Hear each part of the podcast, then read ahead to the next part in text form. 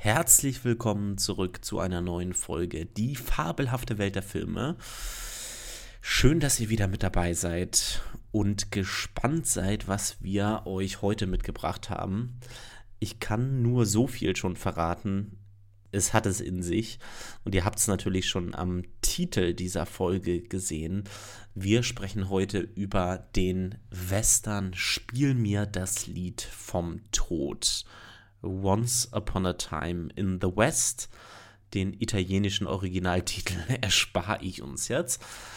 Ähm, ich bin heute wieder nicht allein, sondern habe heute wieder Gernot hier an meiner Seite. Herzlich willkommen zurück.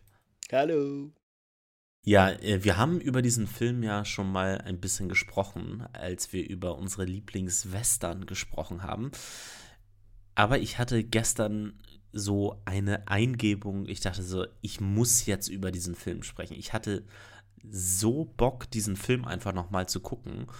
Ähm, und habe dann Gernot einfach geschrieben und habe gesagt, ey Gernot, morgen Herr der Ringe 3 muss noch ein bisschen warten. Wir müssen jetzt morgen über Spiel mir das Lied vom Tod sprechen. Ich hatte übrigens gar keinen Bock, den Film an dem Abend nochmal zu gucken. Aber ich habe es trotzdem nochmal gemacht. Also nicht, weil der Film schlecht ist, sondern ich war irgendwie nicht in der Stimmung da dazu. Aber hat dann doch noch, hat mich wieder gepackt. Nach so ungefähr 20, 30 Minuten war ich wieder drin. Ja, ich finde es halt krass, dass man, also man denkt, man guckt halt schon so auf die Laufzeit des Films und sieht halt so 177 Minuten und du denkst so, ach du Scheiße, wie soll ich das dann durchstehen?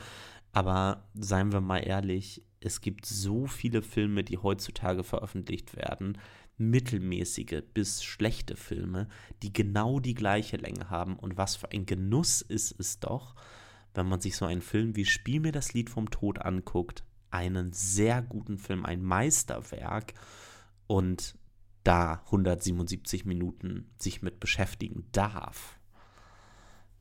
Also wirklich äh, ein Unterschied wie zwischen Tag und Nacht, finde ich. Amen. Kann ich nichts mehr dazu sagen.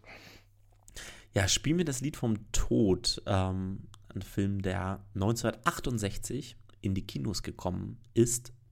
Ein bisschen vor unserer Zeit, Gernot. Ja, das stimmt. ähm, Kannst du dich noch so ungefähr erinnern, als du den Film das erste Mal gesehen hast? Das muss irgendwann in meiner Jugend mit meinem Vater zusammen gewesen sein. Relativ sicher. Ich habe sehr viele Western mit meinem Vater geschaut und das war bestimmt auch einer davon. Ich habe auch, tatsächlich war das einer der wenigen Filme, den mein, mein Dad auf DVD hatte irgendwann mal. Und ähm, das zeigt schon den Stellenwert, den der Film auch für meinen Vater hatte. Also da bin ich in meiner Jugend mit in Berührung gekommen. Wie war das bei dir? Ja, ich hatte die Geschichte ja schon einmal in dem Western-Podcast erzählt. Meine erste Berührung zu dem Film war auch in meiner Jugend, äh, in meiner Schulzeit. Da hatte ich äh, einen Lehrer, Hans-Friedrich Helfrich hieß er, ähm, der mich sehr geprägt hat in meiner Liebe zum Film. Und in der Filmvideo AG haben wir diesen Film Spiel mir das Lied vom Tod in Auszügen zugegebenermaßen das erste Mal ähm, richtig gesehen. Also da hatte ich so den, den ersten Kontakt zu dem Film und haben ihn wirklich ähm, analysiert und auseinandergenommen und drüber gesprochen. Ähm, und da habe ich, würde ich sagen, auch so ein bisschen das Filme gucken durchgelernt.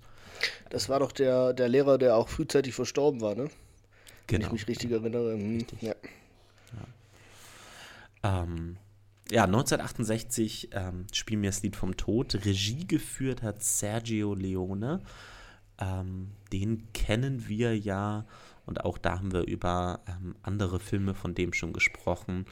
Unter anderem aus dem Film äh, oder aus dieser äh, Dollar-Trilogie heißt sie ja, glaube ich, ne? Genau, ja. Also zwei glorreiche Halunken für eine Handvoll Dollar. Und wie war es noch für ein paar Dollar mehr oder so heißt Ja, er, genau. Ich. Genau. Ähm, und nach dieser Trilogie ähm, hat Sergio Leone eigentlich gesagt, ich möchte keinen Western mehr machen, Mhm. sondern ich möchte einen anderen Film machen. Aber er konnte es nicht wirklich. Er durfte es nicht. Das Geld wurde Hat niemand gefunden, gegeben. ne, der es finanziert hätte, soweit ich weiß. Und so äh, hat er diesen Film Spiel mir das Lied vom Tod gemacht. Und ähm, über den möchte ich heute mit dir einfach ein bisschen genauer nochmal sprechen. Mhm. Und ich möchte das auch ein bisschen als Anlass nehmen, um über so einige Departments beim Film einmal zu sprechen. Ähm, wir haben ja auch so einen so Mini-Bildungsauftrag hier. Würde ich jetzt jedenfalls so verstehen. So verstehe ich den Podcast hier. Okay. Ähm, und ähm, viele von den Zuhörern und ZuhörerInnen, ähm, die waren wahrscheinlich noch nie auf einem Filmset mal. Ähm, und deswegen ähm, wollen wir heute auch mal in so ein paar Departments einen kleinen Blick reinwerfen. Ich möchte ähm, ein bisschen sprechen über ähm, Sound, ähm, über Filmmusik, über Kamera und ja, vielleicht kommen wir auch noch über andere Sachen. Ähm, Bestimmt Schnitt Gespräch. auch, ne, bei dem Film. Schnitt, genau, absolut. Ähm, und möchten euch dann versuchen, einfach mal so einen kleinen Blick hinter die Kulissen zu werfen. Ähm, und möchten mal versuchen, euch einen kleinen Blick hinter die Kulissen zu geben von so einem Filmdreh, ähm, von der ersten Idee letztendlich hin bis zu dem fertigen Film, wie wir ihn nice. dann im Kino sehen können. Ähm, ich würde sagen, wir starten einfach mal ähm, direkt in den Film rein. Über den ganzen Drehbuchprozess und so müssen wir jetzt nicht ähm, besonders viel sprechen, würde ich sagen. Ähm, außer dass äh, Sergio Leone auch mitgeschrieben hat an diesem Drehbuch mit anderen äh, Co-Autoren. Ähm, und ja, ich würde einfach direkt in diesen Film einsteigen. Wie beginnt er denn überhaupt? Ja, also äh, wir befinden uns am Anfang in, mitten im Nirgendwo in einer kleinen Bahnstation. Das ist eigentlich mehr ein Bretterverschlag, also ist recht witzig, wie die aussieht, weil wenn es da mal regnet, da wird man bestimmt nicht trocken bleiben. Ähm, ist ja aber auch wüstig, von daher wird das schon passen. Und ähm, in der Station sind eigentlich nur ja, der Ticketverkäufer und eine, ich nenne sie mal indianische Haushälterin. So habe ich das jetzt aufgefasst. Und es kommen drei ähm, Männer äh, im typischen Western-Style mit langen Dustern, langen Mänteln ähm, rein. Von drei verschiedenen Seiten wird gleich so ein bisschen eine bedrohliche Atmosphäre geschaffen. Und die drei warten halt auf einen Zug, der sich über die weiten Ebenen noch nicht ankündigt. Also es sind ein bisschen früh dran. Und ja. Ja, ja also ich glaube, über diese Szene müssen wir schon direkt wieder ein bisschen äh, intensiver sprechen. Mhm. Denn, äh, Geht ja auch nur 13 Minuten. genau. Erstens das. Ich meine, was für ein äh, Kunststück letztendlich oder was für ein Genuss so eine Eröffnungssequenz hier ähm, direkt zu bekommen, ist für mich auch einfach eine der ähm, ja, markantesten Eröffnungssequenzen der Filmgeschichte, die uns Leone hier jetzt bietet. Ähm, und was ist letztendlich die erste Ebene, ähm, wie wir ähm, in diese Welt hier eingeführt werden, neben den ersten Bildern, du hast es gesagt, sehr heruntergekommene ähm, eine sehr heruntergekommene Bahnstation ist das hier. Mhm. Ähm, für mich aber noch viel markanter ähm, der Sound. Ist der Sound. Ja. Genau. Der Sound. Das ist schon ähm, geil, ne? Also du, du, das fängt ja an, also ich, die komplette 13-Minuten-Szene ist, glaube ich, mit, ich weiß nicht ganz, gar keine oder sehr, sehr wenig Filmmusik. Ich glaube, es ist gar keine. Zumindest am Anfang. Und es wird eigentlich nur mit den Geräuschen gearbeitet, ne? Also äh, dieses Quietschen des Windrades oder ähm, ja, dass das, äh, wenn, wenn der eine ähm, von den dreien die Fingerknochen knacken lässt oder eine Mücke, die rumsummt und den einen beim Warten stört und so weiter. Also da gibt es ganz viele Sachen, die auch dann, also sich verdichten, gegen Ende immer mehr werden. Ja, also ähm, ist fast eine unaushaltbare Spannung, die ja dadurch auch aufgebaut wird. Also zumindest ging es mir so beim Schauen. Ja, also erstmal ähm, bekommst du ja ähm, von dieser äh, von dieser Location, die total zerfallen ist, bekommst du halt diese Soundkulisse, ja, über das Windrad hast du ja schon gesagt. Und dann finde ich das halt so cool, dass halt jeder dieser drei Gangster oder Banditen letztendlich einen Sound bekommt, mit dem er sich beschäftigt und der ihn total abfuckt, muss man ja auch sagen. Ne? Ja, der eine die Mücke, das andere war die, die, ähm, die, die Wassertropfen, ne? Ja, und ich glaube, der andere, der ist da doch am Bahnsteig irgendwie, oder? Ja, Was? genau. Ja. Ist das nicht ähm, das Windrad dann eigentlich bei dem einfach? Ja, ja, ich also glaube schon. Ich kann mich auch nicht mehr Übrigens, man, man, man, man, hat, glaube ich, ich habe das mal gestoppt, erst nach drei oder vier Minuten kriegt man ja raus, was das für ein Sound überhaupt ist, dieses Gequietsche, ne? weil davor das Windrad nie, mhm. ähm, also wird auch nicht erklärt, ne? also das sieht man halt dann. Und das Windrad äh, wird dann mit dem Close-Up gezeigt und du hörst es halt lauter und daher weißt du dann, dass es das Windrad ist, das da quietscht. Ja, ähm, dann finde ich halt, du hast ja gesagt, 13 Minuten dauert diese Eröffnungssequenz ähm, diese Sounds verdichten sich dann halt auch einfach. Ne? Also am Anfang kommt ähm, das noch sehr sporadisch vor und jeder in seinem einzelnen, in seiner einzelnen Einstellung bekommt da seinen Sound und es wird vom Rhythmus her sehr viel verdichteter letztendlich, sodass es, dass so eine Art Spannung letztendlich dann halt eben auch entsteht, nur über die Soundebene. Ne? Also wir wissen noch nicht wirklich, was passiert. Wir werden in diesen Film einfach reingeworfen. Wir wissen nicht wirklich, worauf warten die. Also auf einen Zug wahrscheinlich, klar. Ähm, aber beziehungsweise sie kaufen ja, glaube ich, auch Tickets, ne? Oder wollen Tickets haben. Ich glaube, der, der, der, Verkäufer will ihnen Tickets andrehen. Genau, und äh, weil er halt irgendwie versucht auf, weil er irgendwie verzweifelt versucht, auf normal zu machen, bevor sie ihn in seinen Kabuff da einsperren. Ja. Und dann die Haushälterin noch schimpfend wegläuft. Dumme Idioten. Ja. Richtig lustig. Und wie gesagt, dann passiert halt diese, diese Verdichtung der Spannung. Ähm, irgendetwas ist im Anmarsch ähm, und wir wissen noch nicht genau was. Und dann ähm, kommt ja irgendwann ähm, dieser Zug. Ähm, dieser Zug kommt ähm, und bleibt stehen. Ja, bleibt stehen. Ähm, und die Gangster halten sich ja bereit. Ist auch, also nur ganz kurz nochmal zum Visuellen. Ich finde es total cool, wie die drei Gangster gemacht sind. Ne? Also es ist total individuell. Ne? Man, man hat diesen einen, ähm, so ein bisschen der Anführer oder der Unteranführer von den dreien da, ähm, der so sein eines Auge irgendwie gar nicht aufkriegt immer völlig, völlig äh, mit einem zugekniffenen Auge guckt. Dann gibt es den, den anderen mit dem, mit dem Hut und dem Wasser, der hat ja eine abgesägte, äh, ist keine Schrotflinte, aber äh, so eine abgesägte Flinte anstatt einem Revolver. Ne? Also das ist auch irgendwie so, so ein Erkennungsmerkmal. Und dann der dritte, den gibt es, glaube ich, auch in, in den Vorgängerfilmen von Leone schon. Ähm, der mit diesen stahlblauen Augen ne? und dann äh, dem Drei-Tage-Bart und so hager da dran steht und so. Also echt cool, ne? Ja, und gut, jetzt hast du auch ein bisschen auch über das Optische gesprochen. Wir müssen jetzt natürlich vielleicht schon das erste Mal auch kurz über die Kameraarbeit sprechen. Ähm, Sergio Leone liebt Nahaufnahmen. Und das sehen wir ja auch in diesem Intro halt schon. Das ist auch nicht der erste Film, wo er das macht. Aber ähm, wie uns diese Charaktere auch in diesen Großaufnahmen, also ganz nah am Gesicht und äh, kleinen Detailaufnahmen, wie uns diese Gangster hier jetzt eingeführt werden, ist auch äh, meisterhaft.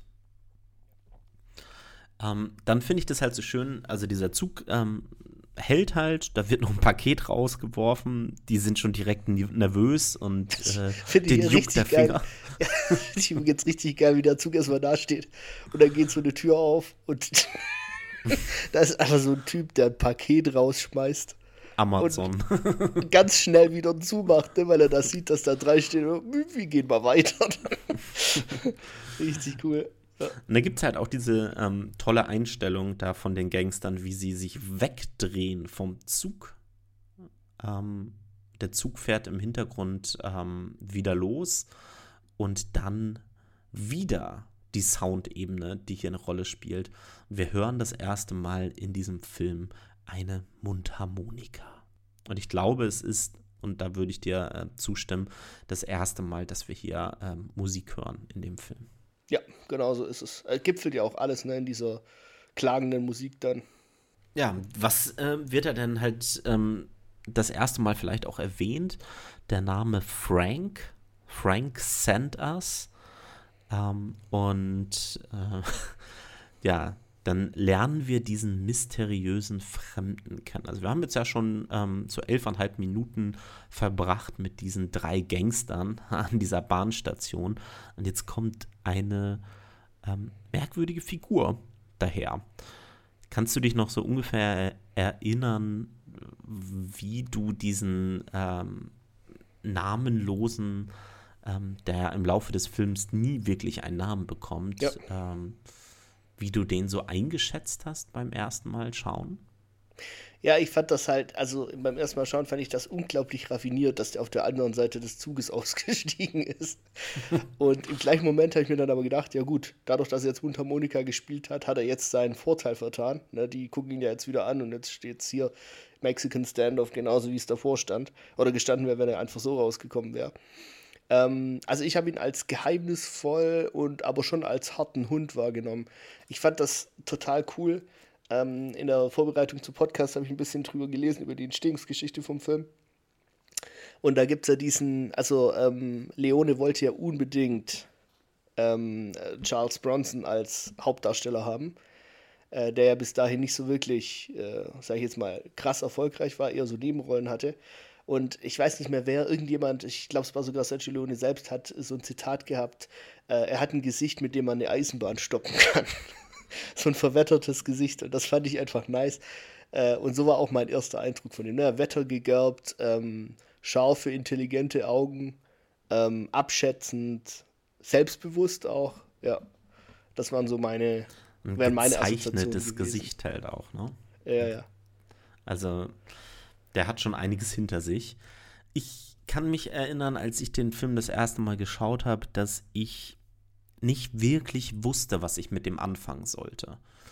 Ähm, also klar, da sind halt so filmische Motive, stecken da natürlich drin, der ankommende Zug, da steigt jemand aus, so in eine äh, bereits vorhandene Welt, so kommt halt jemand rein und über die Bedeutung des Zuges und so weiter sprechen wir halt später auch nochmal. Ähm, aber ich konnte den nicht wirklich einschätzen. Ist das jetzt der Protagonist, der uns hier jetzt gegeben wird? Ist das jetzt der Held? Ähm, und einen klassischen Helden in dieser Form gibt es ja auch gar nicht wirklich in diesem Film, würde ich jetzt jedenfalls mal behaupten. Ähm, also schwer einzuschätzen, aber natürlich, weil wir die anderen vorher als Gangster etabliert haben und die sich ja wirklich in so einem Mexican Standoff da gegenüberstehen, schon eher kritisch, natürlich, ja, ähm, für die Gangster. Also auch interessant, ne? Also man wusste auch nicht so wirklich, was da jetzt auf einen zukommt, ähm, bevor es ja gleich zur Sache geht, weil die drei sind ja bewaffnet und er augenscheinlich nicht. Also er hat keinen Revolvergurt um, er hat einfach einen normalen Gürtel. Äh, man sieht nicht, dass er irgendwelche Waffen hätte oder so. Mhm. Ja, und ich finde halt auch, also sprechen wir doch mal äh, ganz kurz über sein Outfit. ja, also sein Outfit ist einfach, er sticht halt auch einfach krass hervor. Und ich habe in einem äh, Blade Runner Podcast äh, mit Torben schon mal drüber gesprochen, ähm, wie sollte man halt seine Protagonisten halt äh, anziehen. So, ne? Also nicht normal. Man muss sie halt irgendwie besonders ausgefallen halt irgendwie ähm, ankleiden. Und er ist hier schon eher so in helleren Tönen unterwegs, mit einem roten Hemd allerdings unten drunter. Ähm, und ich weiß nicht, was er da in seinem Koffer in der Hand hat. Da hat er irgendwie ein pinkes Tuch oder so. Ja, ist da, wie so ein Einstecktüchlein so, oder so. Ja. ja, was will der? Also äh, ich fand den ganz absurd, so von der äußeren Erscheinung. Ne? Denn natürlich auch müssen wir kurz über die Mundharmonika an dieser Stelle schon mal kurz sprechen. Er ist einfach ein Typ, der steigt aus dem Zug aus und fängt an, Mundharmonika zu spielen. Ich meine, what the fuck ist das? Ja, es ist jetzt auch nicht eine besonders, äh, sage ich jetzt mal, herausfordernde Melodie. Ne? Also die, der da spielt, die besteht im Wesentlichen aus vier, fünf Tönen, die halt in, in einer Disharmonie, in einer Dissonanz zueinander stehen und ähm, ja, halt so ein bisschen mystischen Klang erzeugen. Ähm, ja, und auch, ich finde es aber auch lustig, wie er dann, also das hat mir so gefallen, ähm, die ziehen ja dann, ne? Und er hat ja die Waffe ähm, in seinem Paket schon quasi in der Hand. Und er schießt die Dreier dann und der letzte, den er erschießt, der schafft es ja noch, obwohl er schon getroffen ist, ihn auch zu treffen. Mit seiner, was auch immer, Winfield-Schrotflinte, der äh, Möchtegern-Schrotflinte, abgesägte, ähm, und trifft ihn dann in die Schulter, bevor er voll umfällt. Und als der dann wieder aufsteht, nimmt er, das fand ich so genial, die Idee, ähm, er hat so ein, so ein Jackett an, sage ich jetzt mal in der Mangelung eines besseren Wortes. Ist wie eine, so, eine, so eine Jacke, ähm, die eben im Vergleich oder im Unterschied zu den meisten anderen äh, Männern in dem Film hat er keinen langen Mantel. Ne? Also ist auch schon ein Unterschied, ähm, sondern er hat nur so ein hüftlanges Jackett und er, er, er macht quasi aus diesem Jackett mit einem Knopf und einer Schlaufe auf sehr individuelle Art und Weise eine Schlinge. Ich habe das so noch nie gesehen damals und fand das total, oh, das ist ja voll, voll intelligent, ja. und auch ohne, im Prinzip ohne die Mine zu verziehen, ohne da groß rumzu, rumzujammern, dass er jetzt äh, ein Loch in der Schulter hat und so, geht's halt weiter. Also, ja, wie du gesagt hast, ein harter Hund, der schon einiges erlebt hat. Aber auch absurder Moment, oder? Also kommt es, da kommt es dann zu diesem Feuergefecht und die Person, die neu ankommt, wird erstmal angeschossen und man weiß ja im ersten Moment auch nicht, ob der vielleicht sogar stirbt. Na, also hätte ja auch sein können. Ich meine, es wird relativ schnell aufgelöst und erklärt, nein, der stirbt hier jetzt nicht. Der steckt die Waffe wieder in seine Tasche und geht weiter. Ähm, aber nachdem er angeschossen wurde, haben wir auch direkt erstmal wieder dieses Windrad zu sehen. Ne? Also wir bleiben halt nicht bei ihm, ähm, sondern schneiden dann halt auch wieder weg. Aber nur noch das Windrad hören wir im Sound, ne? Weil äh, eben all die anderen, die Geräusche gemacht haben, sind ja weggefallen, dadurch, dass er sie erschossen hat. Dann hört man ja nur noch seine Fuß, Fußtritte, glaube ich. Also äh, soundtechnisch genial gemacht. Hat mir sehr gut gefallen. Ja.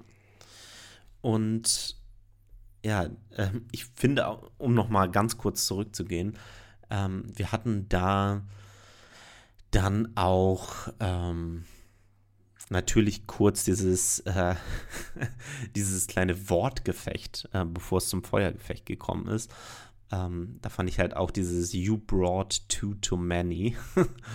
also ähm, mit den, äh, das ging glaube ich um die Pferde da, ne? Also ähm, halt auch einfach ein sehr cooler Typ einfach, ne? Also da stehen dem drei Männer gegenüber und der bleibt halt locker. So, easy win, hat überlebt. Weiter geht's. okay, aber ähm, nach diesem ähm, Feuergefecht ähm, haben wir direkt wieder ein Close-up, ja, also einen, ähm, ein Detail, eine Detailaufnahme, eine ganz nahe Aufnahme von einer Flinte, von einer Flinte, von einem Gewehr ähm, und haben diese ähm, Szene ähm, einer Familie, eines Vaters und eines Sohns, die beim Jagen sind. Also wir werden halt so ein bisschen ähm, auf eine falsche Fährte erst gelockt, ähm, dass jetzt hier direkt das nächste ähm, Blutbad auf uns zukommt. Und dann wird das direkt wieder entkräftigt und dann wird uns gesagt, äh, nee, warte, warte, hier sind Vater und Sohn und die jagen irgendwelche Vögel. Genau. Ist auch eine furchtbare Szene, ne? Also die dann da folgt. Ja, ja. Aber auch hier, ne, in, in dieser, ähm, in den Einstieg in dieser Szene, ähm, finde ich wieder diese Soundebene mit dem äh, Zirpen der Grillen, äh, finde ich das einfach ähm, super markant, was uns hier jetzt am Anfang schon sehr schnell eingeführt wird. Ähm, alles wirkt halt am Anfang normal. Ähm, die Vögel werden da erschossen. Dann haben wir halt auch wieder kein Sound, keine Musik auch wieder nicht. Ähm, und haben diesen Moment der absoluten Stille nach dem Schuss. Ja. Und dann auch zwischendurch mal halt wieder die absolute Stille, bevor dann die Zirpen, ähm, äh, das Zirpen der Grillen halt wieder startet. Was sagst du denn zu dem, äh, zu dem Brad Mc, McBain, dem, dem Dad, der den Vogel erschießt? Wie, wie äh, beschreib den mal, wie der so für dich rübergekommen ist. Auch in Interaktion mit seinen Kids. Der wirkt jetzt nicht wie der herzlichste Vater. Ähm, ja, schwierig zu sagen, ne? Also so ein, so ein, so ein bärtiger Typ, ähm, der ähm, ja auf seine ähm, neue Frau wartet und er möchte für sie, glaube ich, alles perfekt haben. Und ähm, ja, das ist natürlich schon ein sehr strenger Vater irgendwie auch, ne? Ähm, wie der auch sa da seinen ähm, älteren Sohn halt anschnauzt und da ähm, zurechtweist, was der halt alles machen soll, ne? Der soll ja, Ja, quasi wobei die, ich finde, also. hm? der soll ja quasi die neue Frau abholen. Genau, richtig, ja. Also ich finde, äh, ich finde, die haben das sehr fein gemacht. Ähm, weil wenn man, wenn man ganz genau hinguckt, dann, ähm, also er hat ja seinen Jüngsten dabei, der dann die abgeschossenen Vögel holt. Und äh, der jagt ja noch ein paar andere Vögel ne, hoch dann und tut so, als ob er sie äh, mit dem Finger abschießen würde und so. Spielt also ein bisschen. Und äh, ich glaube, er ist, wie du richtig gesagt hast, sehr, sehr streng. Das muss er, denke ich, auch. Mit einem harten Leben da draußen in der Wüste, im Nirgendwo. Ähm, sonst funktioniert es halt da nicht. Ja, und auch be bezogen auf die Zeit, in der das spielt natürlich. Aber er lässt ihn dann doch noch die paar Sekunden Spaß haben, weißt du? Und dann ähm, äh, auch die Interaktion mit seiner, mit seiner Tochter, ähm, die dann Brot schneidet und er sagt, schneid mal dicker, was soll das? Und sie sagt, ja, aber ich schneide es doch immer so. Und dann sagt er, ja, stimmt, bald, weißt du, er auch so ein bisschen reflektiert, was er also null als Rollenverständnis äh, eigentlich damals haben musste. Ich finde Also, allerdings, ja. dass, also man merkt bei ihm, dass er nicht in diese Welt gehört. Ähm, er fällt halt zum Beispiel auch ähm, von der Kleidung wieder. Ähm, ganz klar äh, fällt er heraus, ne, mit seiner Weste und mit so ähm, Uhr, die er da in der Tasche trägt und so. Er wirkt halt, ja, so ein bisschen, als ob er halt neu ist in dieser Welt. Ne, durch, durch die Klamotten ne, läuft da ohne Hut irgendwie rum und so, während alle anderen in diesem Film gefühlt einen Hut tragen.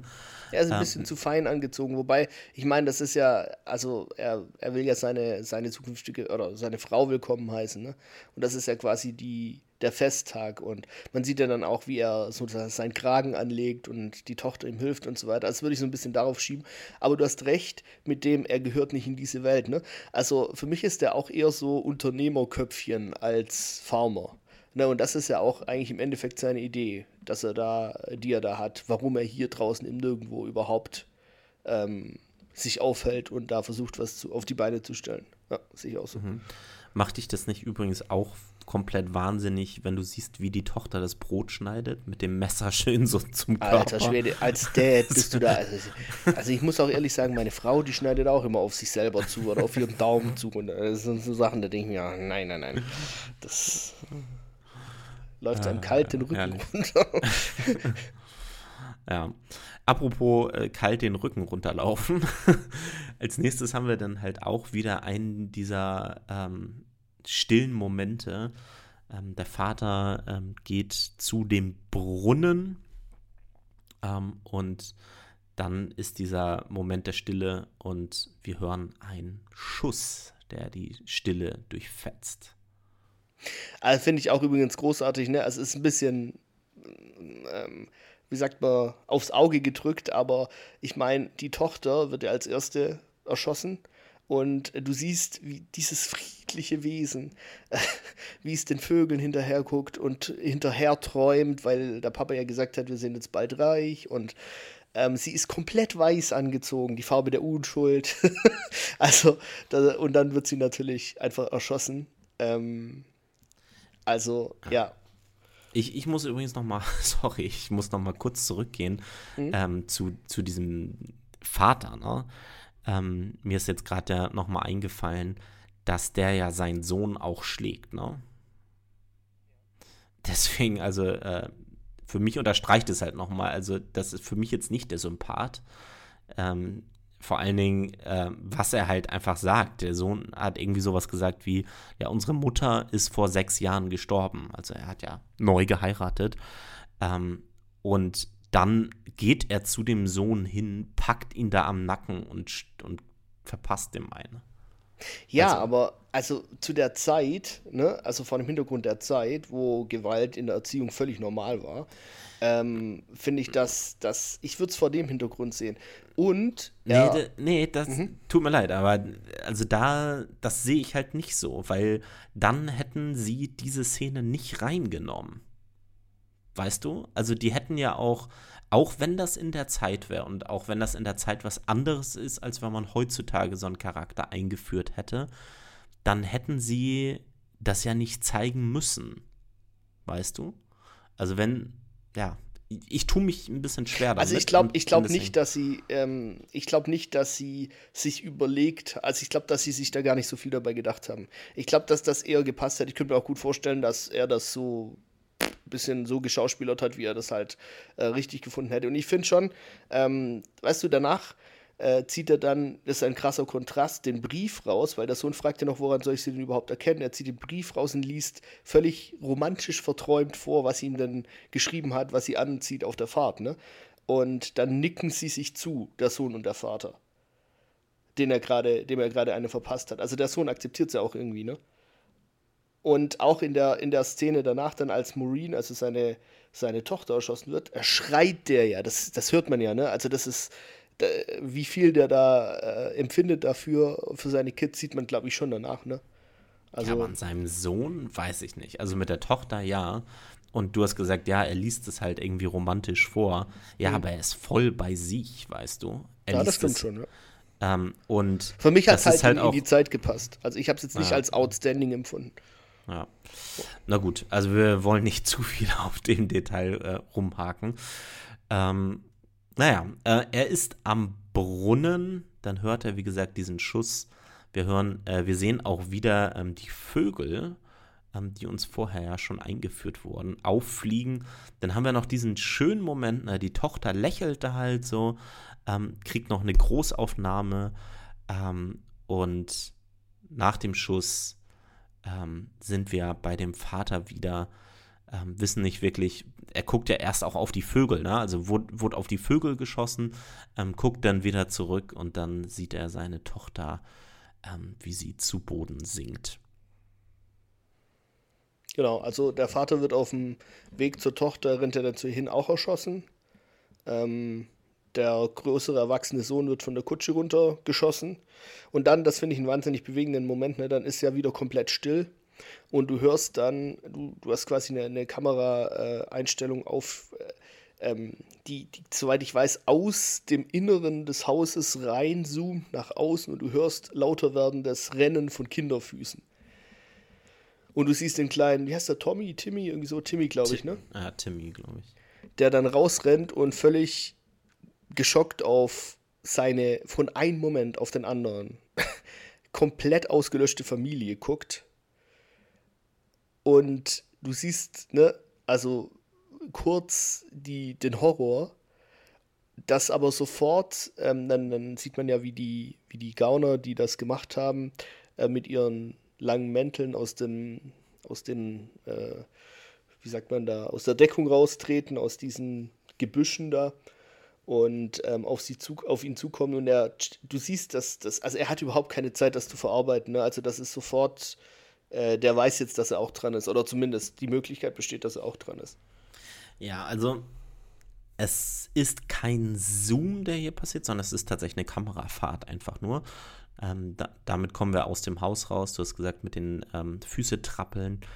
Ähm, und dann schneiden wir um und der Junge geht wirklich fast in eine Detailaufnahme wieder, aber mindestens eine Großaufnahme von seinem Gesicht. Also super dicht an der Kamera dran. Ähm, und dann fährt die Kamera langsam wieder zurück. Und ich finde es genial, wie ähm, Sergio Leone hier das Tempo aus dieser Szene rausnimmt, aus dieser Action-Szene vorher und dann diesen Moment des Realisierens halt uns präsentiert. Und das gepaart mit der Musik natürlich, mit dem Thema, das ich jedenfalls sofort im Kopf habe, wenn ich ans Spiel mir das Lied vom Tod denke. Ähm, und ich finde es so genial, wie das hier aufgelöst ist. Und vielleicht an der Stelle ein kurzer Blick so in diesen, ähm, in den Bereich des Schnitts. Also man spricht von einer Szenenauflösung, ähm, wenn man halt ähm, genauer letztendlich halt guckt, welche Einstellungen sind ähm, aneinander geschnitten, welche Kameraeinstellungen sind aneinander geschnitten, um uns die Szene halt zu klären, um, um uns die, die Szene zu geben und, oder um uns die Szene aufzulösen. Also, dass wir verstehen, was will der Filmemacher uns eigentlich damit sagen. Das nennt man eine filmische Auflösung. Und da ist der Schnitt und die Kamera ähm, neben vielen anderen Sachen, unter anderem natürlich auch der Soundebene, extrem wichtig. Und dann ähm, sehen wir ja das erste Mal eigentlich, was genau passiert. Ne? Also wir sind ja, vorher sind wir nur ganz subjektiv in diesem Geschehen mit dabei. Wir wissen nicht, wer schießt überhaupt. Und dann kommt aus dem Feld, aus, den, aus dem Gestrüpp, kommen Gangster hervor. Und es sind mehrere Gangster und ich finde es halt so ähm, stark, wie sie halt so langsam, ganz langsam aus dem Hintergrund kommen.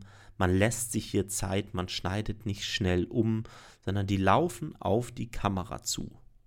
Einer nach, also alle gleichzeitig äh, so, aber ähm, alle laufen sie, alle fünf äh, Banditen laufen auf diesen einen Jungen zu diese, diese Einstellung erinnert mich übrigens voll an Herr der Ringe auf der Wetterspitze.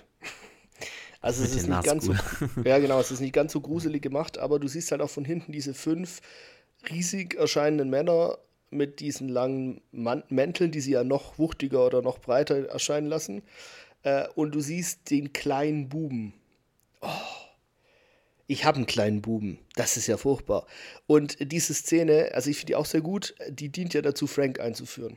Und zwar soll ja von Anfang an klar sein, wer der Chef ist. So habe ich es zumindest empfunden. Wenn du nämlich genau hinguckst, die, er kommt nicht als Erster aus dem Gebüsch raus, sondern die anderen. Und dann dreht sich der Mittlere, von dem man vielleicht denken könnte, er wäre der Anführer, um und wartet. Und dann kommt Frank und Frank gibt einem anderen sein Gewehr, das er halten soll. Also du siehst direkt, das ist der Boss. Ne? Und dann kommen die hin und Frank läuft in der Mitte vorne, guckt den Jungen an, lächelt sogar. Ja, äh, Sekunde, ich muss ja. noch mal kurz zurückgehen, denn hier ist noch eine andere Sache, die halt kameramäßig halt ähm, eingesetzt wird und das ist die Augenhöhe, also die, die Blickhöhe der Kamera. Auf welcher Höhe befinden wir uns überhaupt?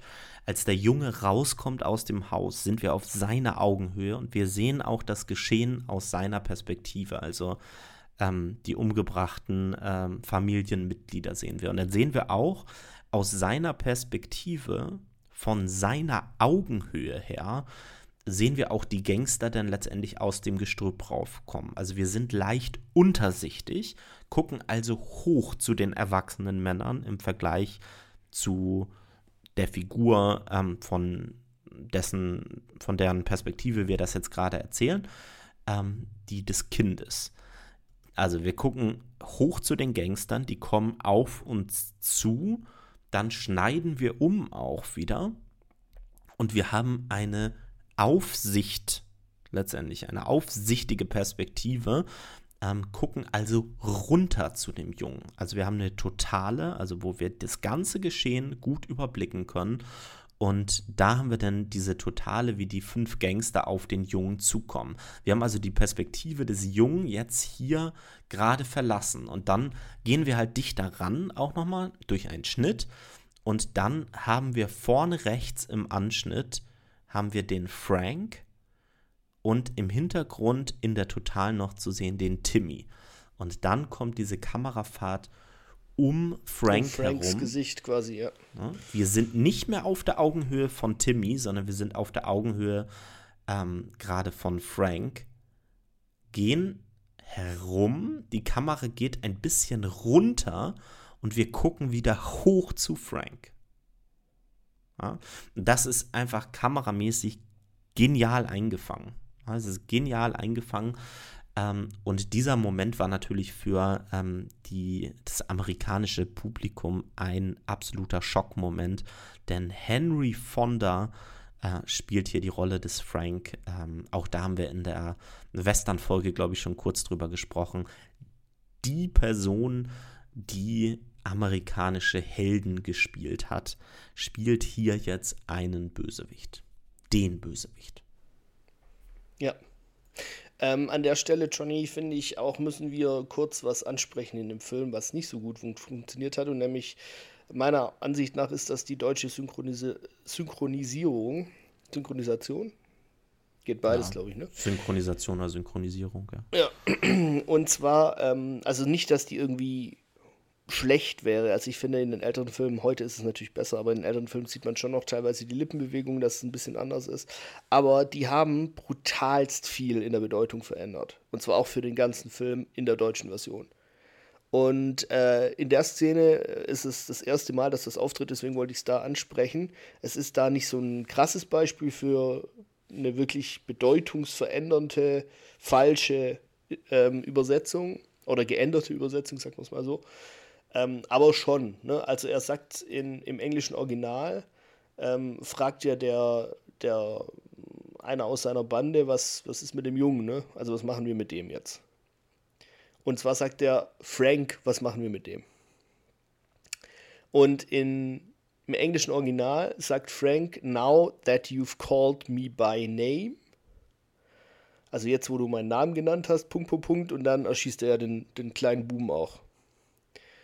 Und im Deutschen sagt er, du sollst meinen Namen nicht nennen. So.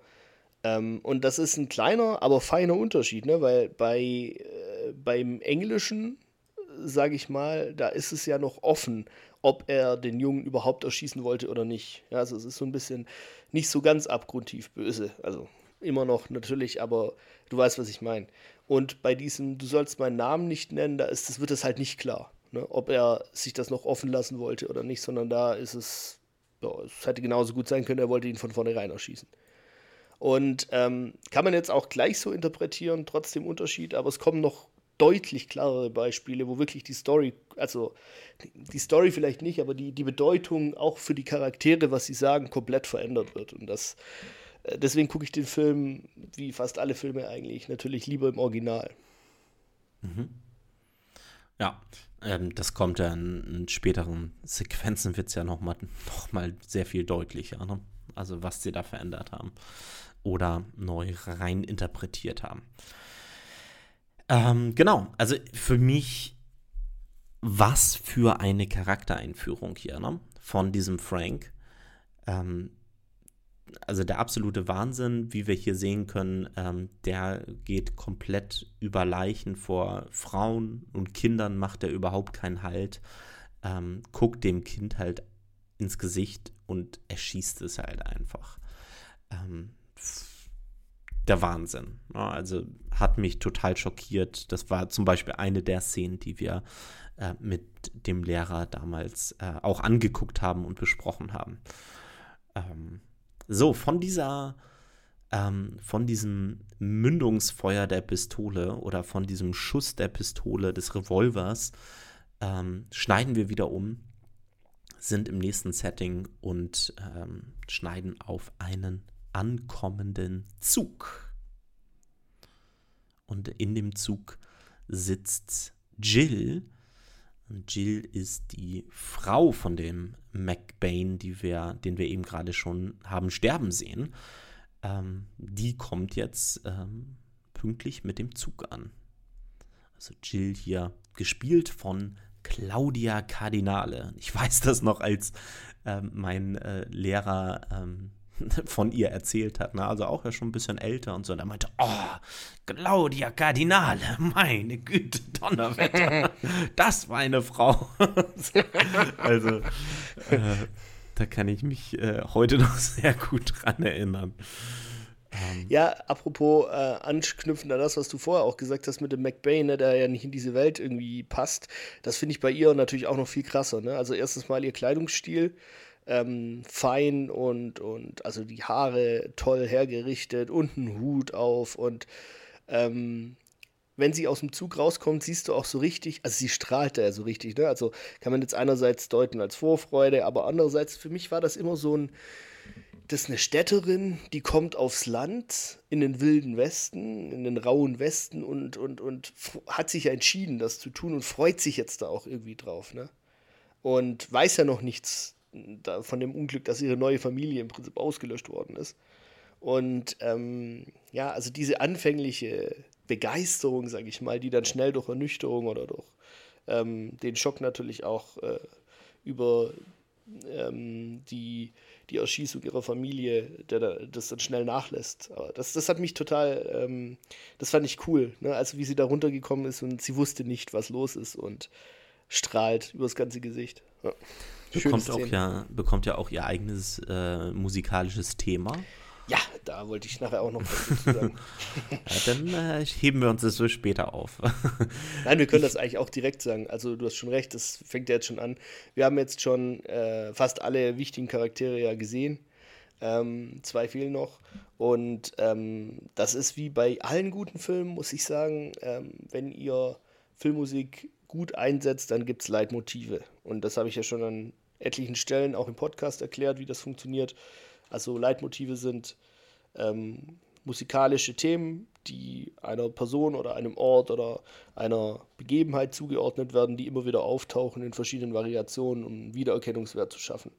Und so ist es halt auch bei Jill. Natürlich hat Frank sein Thema, Jill hat, sein, hat ihr Thema, äh, Harmonika spielt sein Thema selbst. ähm, und äh, ja, die anderen, die noch dazu kommen, Cheyenne und so weiter, haben natürlich auch ihre Themen. Und die sind, äh, muss ich ja dazu sagen, zu Ennio Morricone als ähm, natürlich absolut ikonischen Filmmusikkomponisten, der das mega gemacht hat. Ähm, das sind total differ differenzierte und auch einzigartige Themen, die also die stehen alle für sich, harmonieren aber gut miteinander oder weniger gut miteinander. Ne? Also je nachdem, wie die Charaktere halt auch so miteinander interagieren. Und das finde ich umso mehr bemerkenswert. Äh, wenn ich es richtig gelesen habe, hat Ennio Morricone die Musik vor dem Film geschrieben. Das ist ja auch was, was heute überhaupt nicht mehr Usus ist. Und ähm, er hat, also es war nicht so, wie jetzt zum Beispiel beim Herr der Ringe, dass Howard Shore ja äh, oft gezwungen war, innerhalb von kürzester Zeit, weil der Schnitt geändert worden ist, äh, nochmal seine Musik anzupassen, um einige Takte zu ändern oder sonst hat es nicht mehr gepasst, sondern ähm, Sergio Leone hat seinen Film teilweise an die Musik von äh, Ennio Morricone angepasst. Ja, Und ähm, dazu auch, du, willst du bestimmt aber auch, ja. Nee, ich wollte nur ähm, ergänzen, dass äh, Sergio Leone, weil er die Musik halt auch schon hatte, die Musik halt teilweise auch während des Drehs beim Drehen halt ähm, laut ähm, gespielt hat. Also zum Beispiel auch diese Ankunftssequenz von der Jill, ähm, da hat er die Musik halt auch spielen lassen schon mit ihrem Thema. Nice. Da darfst du jetzt auch gleich, äh, da hast du bestimmt was zur Kamera zu sagen, oder? Bei dieser Ankunftssequenz. Das finde ich nämlich, also als, als Laie, der da nicht so viel drüber Bescheid weiß, finde ich das ganz fantastisch, wie sie das gemacht haben. Ja, sie haben natürlich ähm, sehr viel mit langen ähm, Kameraeinstellungen gearbeitet. Ähm, die nennt man häufig halt so Plansequenzen, na, ne, weil das, also das ist natürlich ein Riesenaufwand, halt sowas natürlich halt ähm, durchzuführen. Ähm, das heißt, da sind relativ wenig Schnitte, die da halt passieren. Ähm, und teilweise, wenn sie da so durch diesen, äh, durch dieses Bahnhofsgebäude äh, halt durchgeht, ähm, ist es in einer Einstellung gedreht und endet nachher am Ende mit einer Kranfahrt, ähm, wo der Kran, ähm, also wo die Kamera hochfährt und dann letztendlich über ähm, diese kleine Stadt ähm, fährt und äh, man letztendlich mit der Kamera letztendlich auch einen sogenannten Establishing Shot bekommt, also einen, äh, eine Einstellung, wo einem der Ort etabliert wird. Also wo man erstmal dann einordnen kann, okay, wo sind wir hier überhaupt genau? Weil wenn wir halt die ganze Zeit nur in Nahaufnahmen und in Großaufnahmen halt arbeiten, dann bekommt man ganz schwer eben ein Gefühl dafür, äh, wo wir überhaupt sind. Was ist das jetzt für ein Setting? Sind wir in einer großen Stadt? Ist das wieder nur so ein kleiner äh, Bahnhof, so eine Station wie ähm, zu Beginn des Films? Und deswegen nutzt man als Filmemacher halt häufig diese sogenannten Establishing Shots, um halt Orte ähm, und Settings einzuführen. Ja, ist ja auch dieser typische Shot, den gibt es gibt's ja fast in jedem Western, ne? Dieser, also das ist jetzt nicht hier, aber äh, in der Westernstadt, wo es ja eine Hauptstraße gibt und dann gibt es diesen, diesen Shot ein bisschen erhöht, so über den Häusern, der dann so leicht ranzoomt, ne? Also dass man sieht, äh, es gibt eine Hauptstraße, es gibt einen Saloon, es gibt einen Totengräber, es gibt ein Sheriff's Department, es gibt und so weiter, ne? Also das findet man ja fast bei jedem Western. dann äh, ist diese Jill halt da und äh, sie trifft diesen Kutscher. und der ist, also der, das war so der erste Moment, wo ich halt ein bisschen lachen musste. Richtig lustiger Typ. Als er sie dann halt fragt, äh, wohin ähm, er sie fahren soll. Und sie sagt halt Sweetwater. Und er lacht sich erstmal einen weg und sagt, ah, Sweetwater. Nur ein Idiot wie McBain könnte äh, dieses Stück Scheiße an Land als, als, Sweetwater taufen. Und sie guckt ihn halt an und denkt, äh, what? Ja. Jetzt ja, gibt es okay. offenbar Sachen, die ich nicht weiß. Richtig lustig. Ja, Übrigens auf jeden Fall. Kurz, um, um da ja. vor, vorwegzugreifen, noch wegen dem Kutscher, weil der hat ja sonst eigentlich nicht wirklich eine große Rolle. Ähm, als sie Pause machen danach, ähm, das, da kommt noch was dazwischen, aber nur kurz. Äh, und sie sagt dann zu ihm, ähm, äh, ich habe doch gesagt, ich bin in Eile. Und er guckt sie an und sagt, Aha, und Züge machen keine Pausen, oder? und hatet sie dann noch so richtig an, während er da reingeht und erstmal einen Schnaps trinkt. Äh, nice. Also das ja. ist auch dieser Culture Clash, ne? Also sie ist ja eine Ostküstlerin aus einer großen Stadt und kommt in den Wilden Westen und da ticken die Uhren halt anders, ne? Ja. Und äh, ich glaube, zu der Szene dazwischen müssen wir auch gar nicht viel sagen, aber vielleicht würde ich das mal so als Anlass nehmen, ähm, um kurz über äh, eins der großen Themen in diesem Film halt zu sprechen. Denn wir sehen, wie sie halt an einer Baustelle der Eisenbahn halt vorbeikommen und ähm, die Eisenbahn symbolisiert ja natürlich in diesem Film halt auch den, den Fortschritt, das Verdrängen letztendlich ja auch des wilden Westens. Ne? Ähm, da kommen wir ja ganz am Ende des Films auch noch kurz drauf zu sprechen, äh, in dem Dialog ähm, zwischen zwei Personen. Ähm, und dieser Fortschritt, der wird hier wirklich sehr deutlich halt durch diese Eisenbahn symbolisiert. Wir kommen gleich auch noch in einer anderen Szene noch drauf zu sprechen. Ähm, und auch mit Jill ja durchaus auch, ne? Weil sie ja auch ein, äh, eine Fremde ist, genauso wie McBain ein Fremder war, ähm, die halt in diese Welt halt gekommen sind und neue Werte, neue Ideologien halt irgendwie mitbringen ähm, und neue Ideen letztendlich auch mitbringen. Ne? Es ist ein, eine Zeit der Veränderung, die wir hier jetzt sehen können. Und deswegen wird diesem Film ja auch häufig ähm, nachgesagt, dass er so ein bisschen das, das Ende dieser Italo-Western. Genau. Ähm, ja, also da wollte ich auch gerade drauf kommen. Das ist das ganze Setting des Films ist ja so angesehen. Ich glaube, Sergio Leone hat selbst mal gesagt, dass er das als, als Abschluss sieht. Ne? Und ähm, es, es, sieht man ja auch da, es gibt kein Gut, es gibt kein Böse. Also es gibt es schon, aber es ist ein bisschen schwimmender schon wieder. Auch ähm, diese Verderbtheit mit Bestechung, so Leute wie der, wie der, ich habe schon wieder vergessen, wie er heißt, der mit der äh, multiplen Sklerose da oder Tuberkulose oder was auch immer der in den Knochen hat. Mr. Morton. Ja, genau, Morton, richtig. Ähm, so Leute haben sich halt durchgesetzt. Ne? Also es ist jetzt nicht mehr so, dass da Recht und Gesetz herrscht, äh, wie es halt wirklich auch teilweise im Wildwest, sagt man ja immer nur, äh, nicht nur Anarchie geherrscht hat, sondern da gab es auch Leute, die wirklich danach geguckt haben, dass die Sache läuft. Und äh, Recht des Stärkeren hat sich halt einfach durchgesetzt. Ne? Also das, das ist, das ganze Setting ist so ähm, angerichtet, sag ich mal. Und ich wollte noch kurz was sagen zu der einen Szene, ähm, äh, wo sie durch diese Baustelle durchfahren. Was mir sehr positiv im kompletten Film aufgefallen ist, äh, sind die Statisten. Es gibt Filme, das kennst du doch, da, ich weiß gar nicht mehr, in welchem Film das ist, wo, wo da einer im Hintergrund kehrt und der, der Besen be berührt einfach nie den Boden, sondern ist ein Meter über dem Boden. Ist so offensichtlich, dass er nicht kehrt.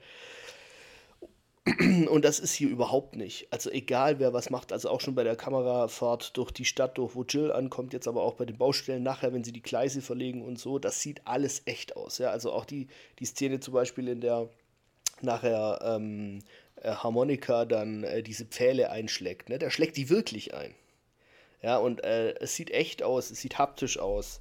Ähm, das finde ich sehr gut an dem Film. Mhm.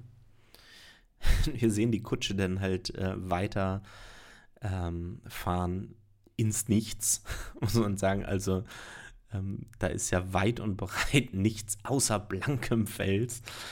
Ähm, und ja, dann kommen wir zu dieser ähm, besagten Pause. ähm, denn es gibt tatsächlich eine kleine heruntergekommene, ja, Bar wäre zu viel, eine Hütte, ähm, wo sie dann halt halten, äh, wo der Kutscher hält, weil er erstmal was trinken muss.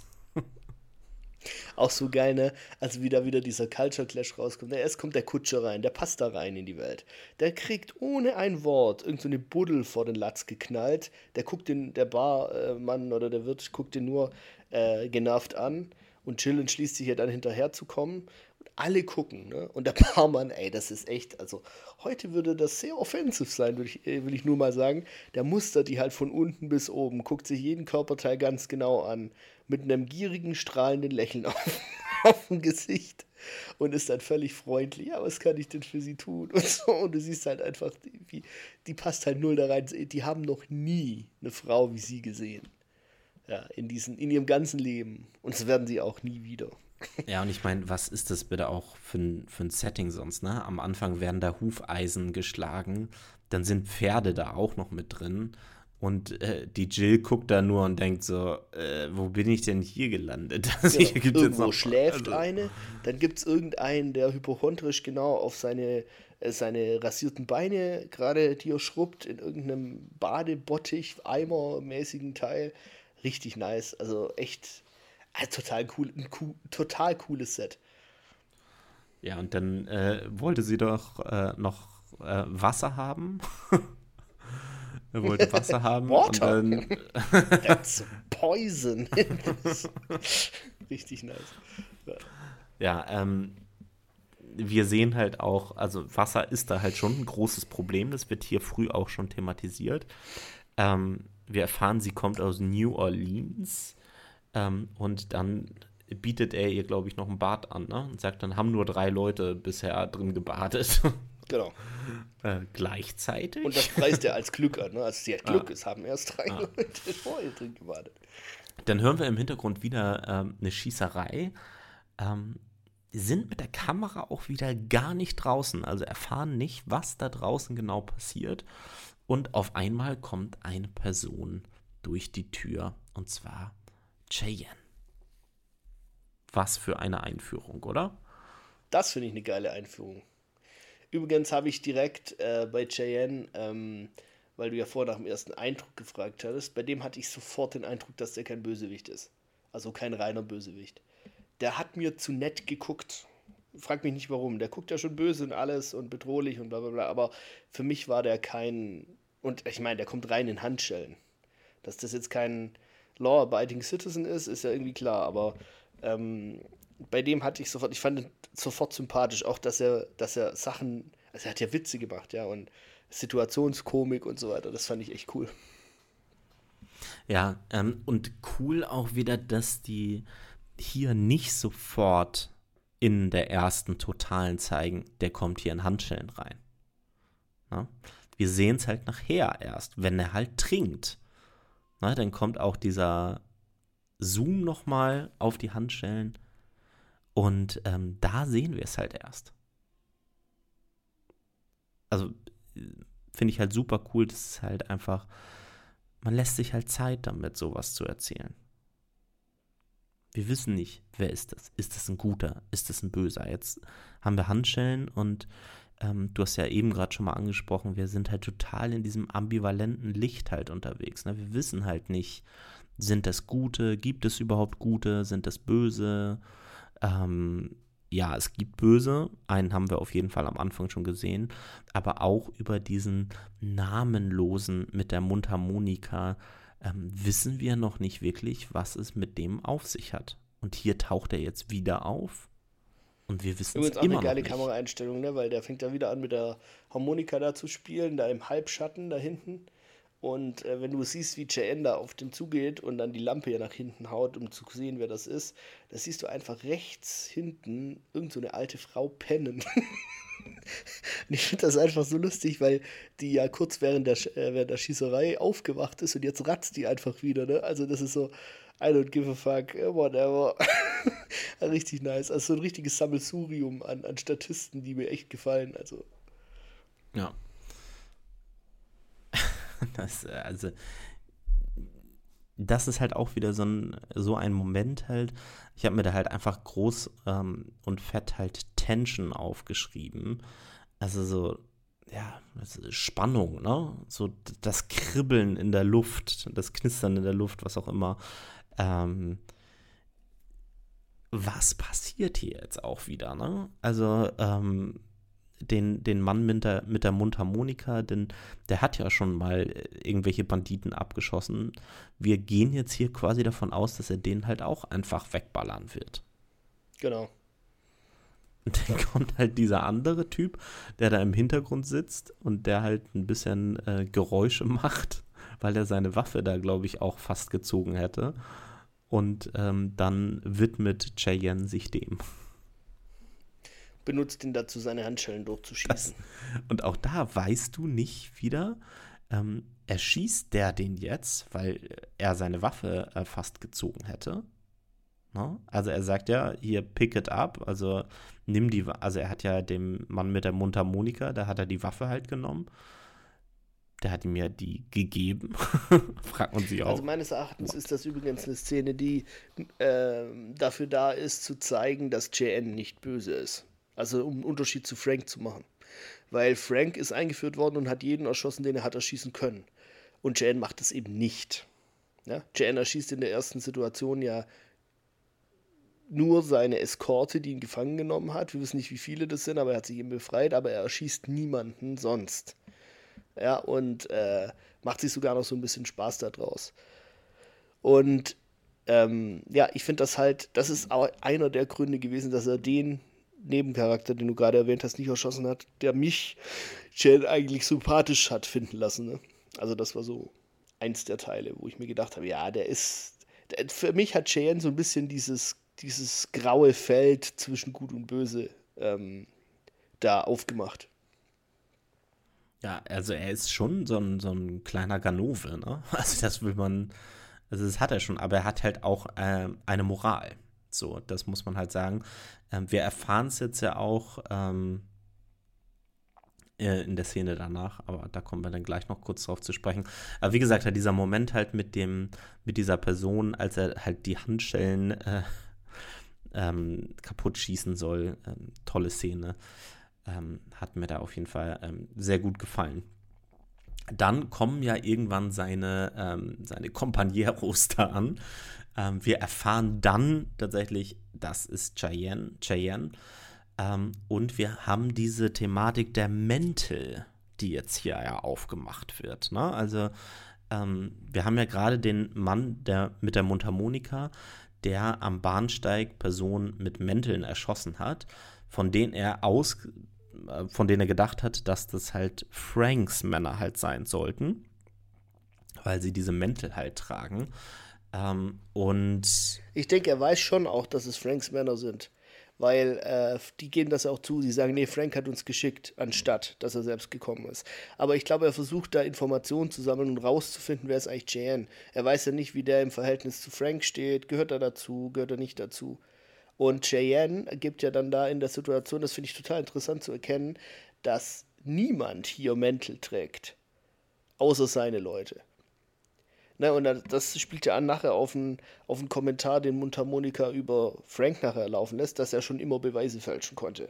Ja, also Frank macht ja das im Prinzip mit den langen Mänteln, weil er das dann Shane in die Schuhe schieben kann. Und äh, das ist, äh, das checkt Harmonika da in dem Moment. Ja, und dann kommt halt ja auch nochmal dieser, ähm, dieser Spruch, ne? Also, dass äh, Cheyenne sagt, äh, von, von meinen Männern stirbt halt niemand, ne? Ähm, also so, das waren nicht meine Männer. Genau, das klar. ist übrigens auch das nächste, wo, wo, wo die deutsche Übersetzung das ganz furchtbar gemacht hat. Ne? Also, soweit ich weiß, sagt er im, im Englischen das, was du gesagt hast. Also, ähm, äh, dass das, äh, warte, ich, ich weiß es gar nicht mehr, wie es genau war, aber in Deutsch war, ist es dann, meine Männer begehen keine Massaker. So, und das sagt er halt hm. nicht im englischen Original. Er sagt Ch einfach. Ch Cheyenne's men Don't get killed. Don't, don't get killed, genau. Also meine Männer sterben nicht. Die verlieren nicht solche Fights, genau. Und das ist halt einfach von der. Ich finde, das ist so in your face schon, dass er halt eine Moral hat durch die deutsche Übersetzung. Äh, wir haben einen Ehrenkodex, wir machen keine Massaker, so nach dem Prinzip. Ähm, das. Oh. da, da könnte ich mich immer aufregen bei solchen Sachen. Warum das so übersetzen? Warum? Ja. Ja. Ähm, und nachdem der Mann mit der Mundharmonika das erfahren hat, fängt er auch einfach wieder an zu spielen. Und dann äh, Cheyenne auch im Hintergrund, na, pass auf, ne, dass du dich halt nicht verspielst, ne, mit den falschen Noten. Dreht sich um, will rausgehen und der Mann mit der Mundharmonika spielt mit Absicht falschen Töne. Etwa so. ja, richtig lustig. Auch da, ne, Cheyenne lässt sich da halt nicht provozieren, auch wenn es ihn ankotzt.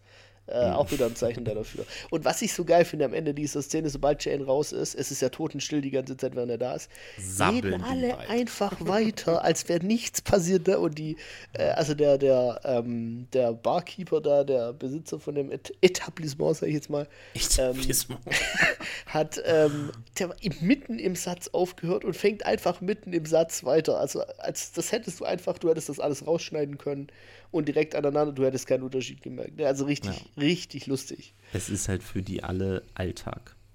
So. Genau. Und für die ist halt, also das ist für die Alltag, aber dass eine Frau wie Jill reinkommt ja. in dieses Etablissement, ist kein Alltag. Aber das wird der neue Alltag werden. Ja, weil sich halt die Welt verändert, in der sie halt alle leben. Also finde ich eine, eine ganz interessante ähm, äh, so, ein, so einen interessanten Gegensatz, der hier letztendlich auch aufgebaut wird.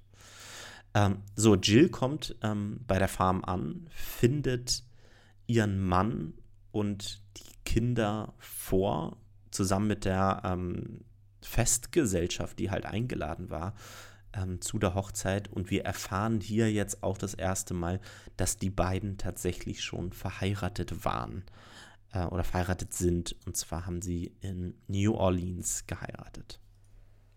Ja, genau. Auch eine coole Szene, weil sie halt unglaublich viel über Jill aussagt. Ne? Also, ähm, Jill weint nicht. Ne? Sie ist natürlich schon erschüttert und so weiter.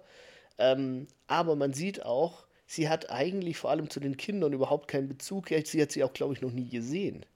Ja, also ähm, sie, der, sie, sie fragt ja sogar noch eine dabei stehende ältere Frau, ist das der Timmy, ne, also der Kleine. Ähm, das und, ergreift sie ja. aber am meisten, muss man auch einfach genau. sagen. Ja, also das sie, ist übrigens die einzige sie, Leiche, die sie anfasst. Ne? Ja.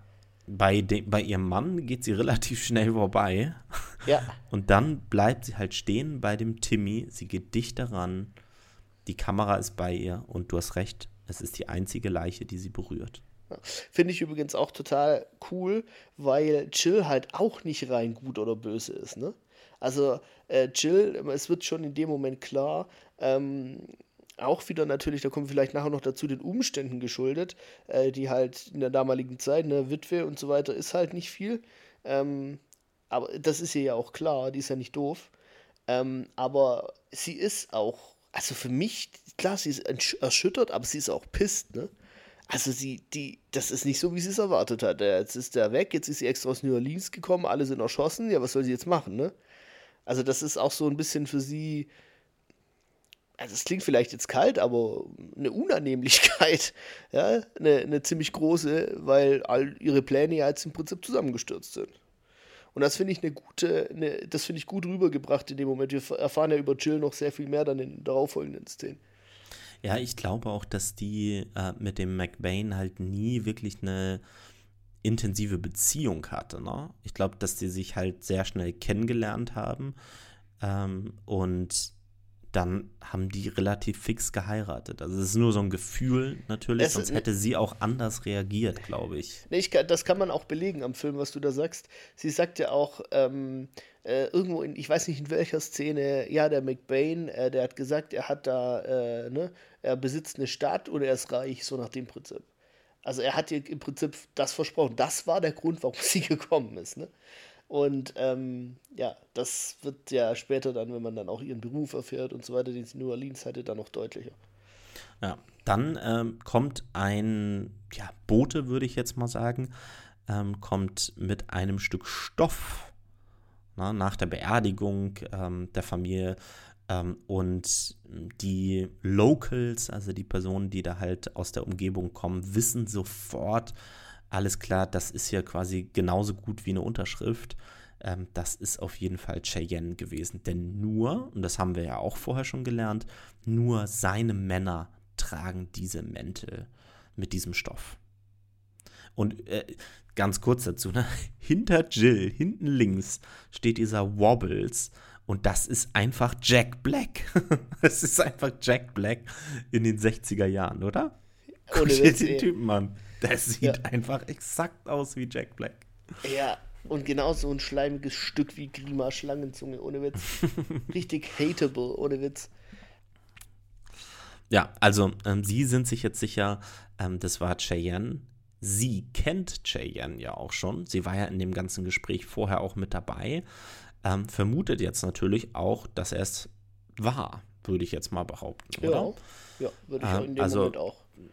Weil dieses, dieser Dialog da mit dem Mann mit der Mundharmonika und Cheyenne, der kann ihr nicht genug Beweis gewesen sein. Vor allen Dingen, weil es da ja um das Treffen an dem Bahnsteig ging und nicht um die McBains. Ähm, wir erfahren, sie möchte bleiben und ähm, sehen dann, wie sie das Haus durchwühlt. Also scheint tatsächlich nach irgendetwas Wertvollem zu suchen, ähm, weil er ihr das ja damals auch gesagt hat, wie wir später erfahren. Genau. Also ich habe es auch tatsächlich so interpretiert, dass sie halt nach irgendwas Wertvollem sucht. Ne? Also was, was irgendwie noch die Situation, die beschissene Situation, in der sie sich befindet, noch irgendwie retten kann. Sie resigniert ja dann auch, weil sie nichts findet. Ne? Sie findet Klamotten, sie findet wertlosen Tand, ne? also nichts großartig äh, Wertvolles an Schmuck oder sonst irgendwas. Ähm, und lässt sich dann schließlich resigniert aufs Bett fallen. Ja, und dann sind wir wieder bei diesem Übrigens, Wobbles. Ganz kurz noch, ist, ja. ist auch total interessant, dass sie da äh, dann resigniert, als sie resigniert, und nicht mehr weiter weiß, dass sie dann wieder ins Bett fällt. Ne? Also das mhm. fand ich ja. total symbolisch. Ja. Also wir wissen äh, später, sie ist eine Prostituierte aus New Orleans. Genau, ja. Ähm, so, dann sind wir ähm, wieder bei diesem Wobbles und haben ähm, ja, auch wieder eine krasse Szene, muss man sagen. Also der Mann mit der Mundharmonika kommt zu dem Wobbles. Wir erfahren, dass äh, der Wobbles die Person war, die das Treffen mit dem Frank eigentlich organisieren sollte. Und dann sehen wir, ähm, wie der Mann mit der Mundharmonika ja ihn foltert, muss man sagen. Ne? Also der hat da so ein Ding, ähm, wo er den Schal, sag ich jetzt mal, war es Schal? Ja. Nee, der, der Hosenträger, glaube ich. Ne? Hosenträger, ne? Krawatte, was auch immer, irgendwie sowas. Ja, wo er den quasi ihn damit wirkt und dann quasi die, die Schnalle immer enger macht, sage ich jetzt mal. Ähm, ganz schön brutaler Moment, fand ich so. Ja, also diese, definitiv. diese Befragung. Ähm, genau. Und wir erfahren da Wird auch. Wird auch klar, mal. dass der Mundharmonika da für diesen Bobbles überhaupt nichts übrig hat. Ne? Also das für den einfach ein Stück wertloses schleimiges, äh, unehrliches, ohne Ehrenkodex agierendes Etwas, ne, mit dem er machen kann, was er will. Ja. ja. Er weiß halt auch einfach, der hat irgendwas mit dem Frank zu tun. Ähm. So. Und äh, wir erfahren übrigens auch, dass der, erfahren wir jetzt nicht mit den McBains. Ah ja, genau. Ähm, er sagt, ähm, das war nicht Frank. Ähm, und dann sagt der Mann mit der Mundharmonika, ja, nee, der war ja auch bei den McBains. Ähm, also der Mann mit der Mundharmonika weiß, dass das, ähm, dass Frank das war tatsächlich. Finde ich noch, schon nochmal ein, ein wichtiger ähm, Hinweis an der Stelle. Ähm, so. War total cool in dem Film, ne? Also du bist ja ähm, immer in der also du siehst das immer subjektiv aus verschiedenen Perspektiven, wie du es vorher schon gesagt hast. Du siehst es nie so overall. Und du, du musst dir halt aus den Infos, die du in einem Satz kriegst, äh, von verschiedensten Charakteren die Story selbst zusammenbauen.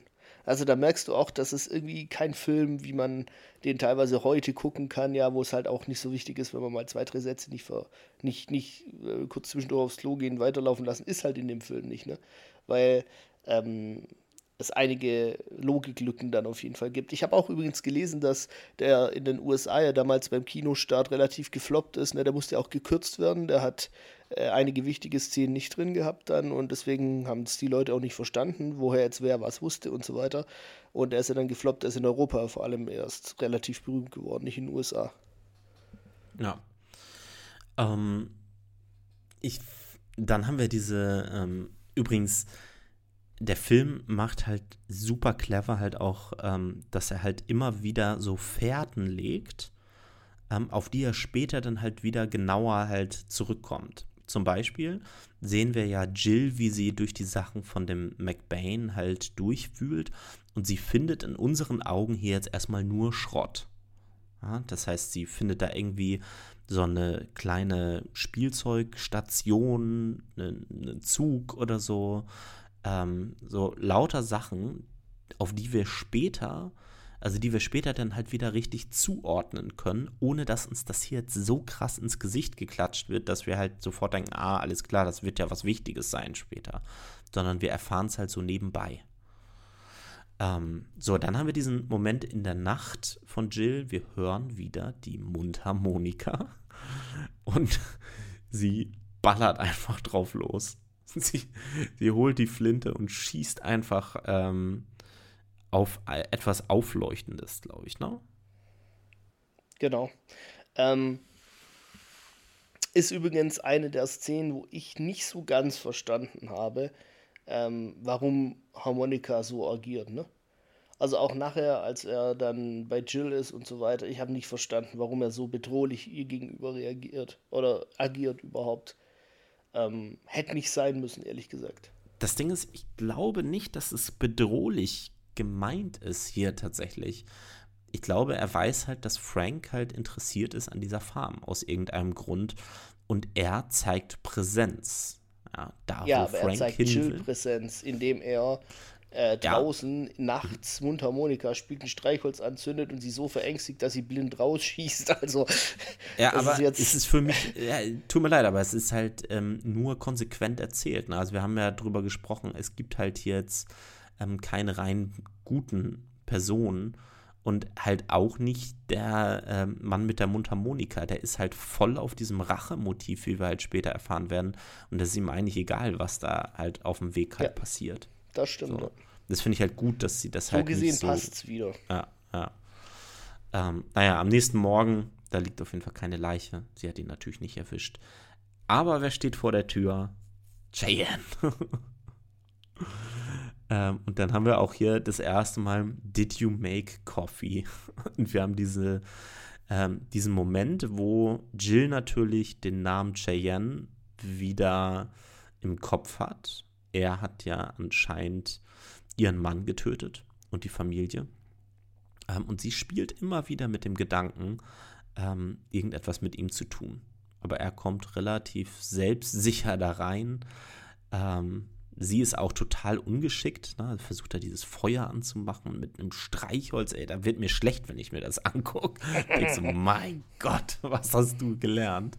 Äh, man merkt halt auch einfach, dass ja das halt einfach total fremd ist, der Bereich natürlich. Ne?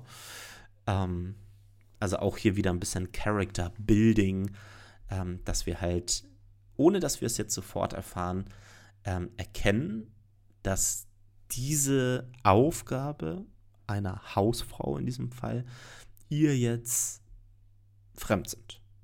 Ist nicht ihre ja. Welt auch wieder. Auch übrigens cool, ne? äh, sie packt da zusammen, macht die Tür auf und Cheyenne steht im Türrahmen und hinter ihm auf magische Weise völlig lautlos, seine ganze Bande mit Pferden und so weiter. Auch von der Kameraführung, ne? Also man sieht ja sie von der Seite her, man sieht nicht sofort, ähm, was sie sieht, man sieht sie nur erschrecken und dann schwenkt die Kamera um die Tür rum, um die geöffnete und man sieht Cheyenne, fand ich auch äh, eine schöne Kamerafahrt, die das äh, schön eingefangen hat. Und dann natürlich auch Jayens ikonischer erster Satz: Hast du Kaffee gemacht? ja, fand ich. Ich finde halt. Auch eine schöne ähm, Szene. Ich finde halt an diesem Moment, das ist halt wieder ein Moment, der uns letztendlich ähm, ganz gut zeigt, dass er nicht der Böse ist. Ja? Weil er geht nicht wie Frank mit seinen ganzen Männern da auf sie alleine zu, sondern ähm, er geht halt alleine in das Haus rein, spricht mit ihr, nimmt ein Risiko in Kauf, das Frank niemals in Kauf genommen hätte hier jetzt so, ne? In der Form. Ähm, also, ja gut, macht er später auch noch mal, aber äh, alright. Ja. Ähm, aber ich finde es auch geil, dass Jan immer irgendwas futtert. Ja. In dem Fall Kartoffeln mit, mit Erbsen oder was auch immer das sind. Ja. ja.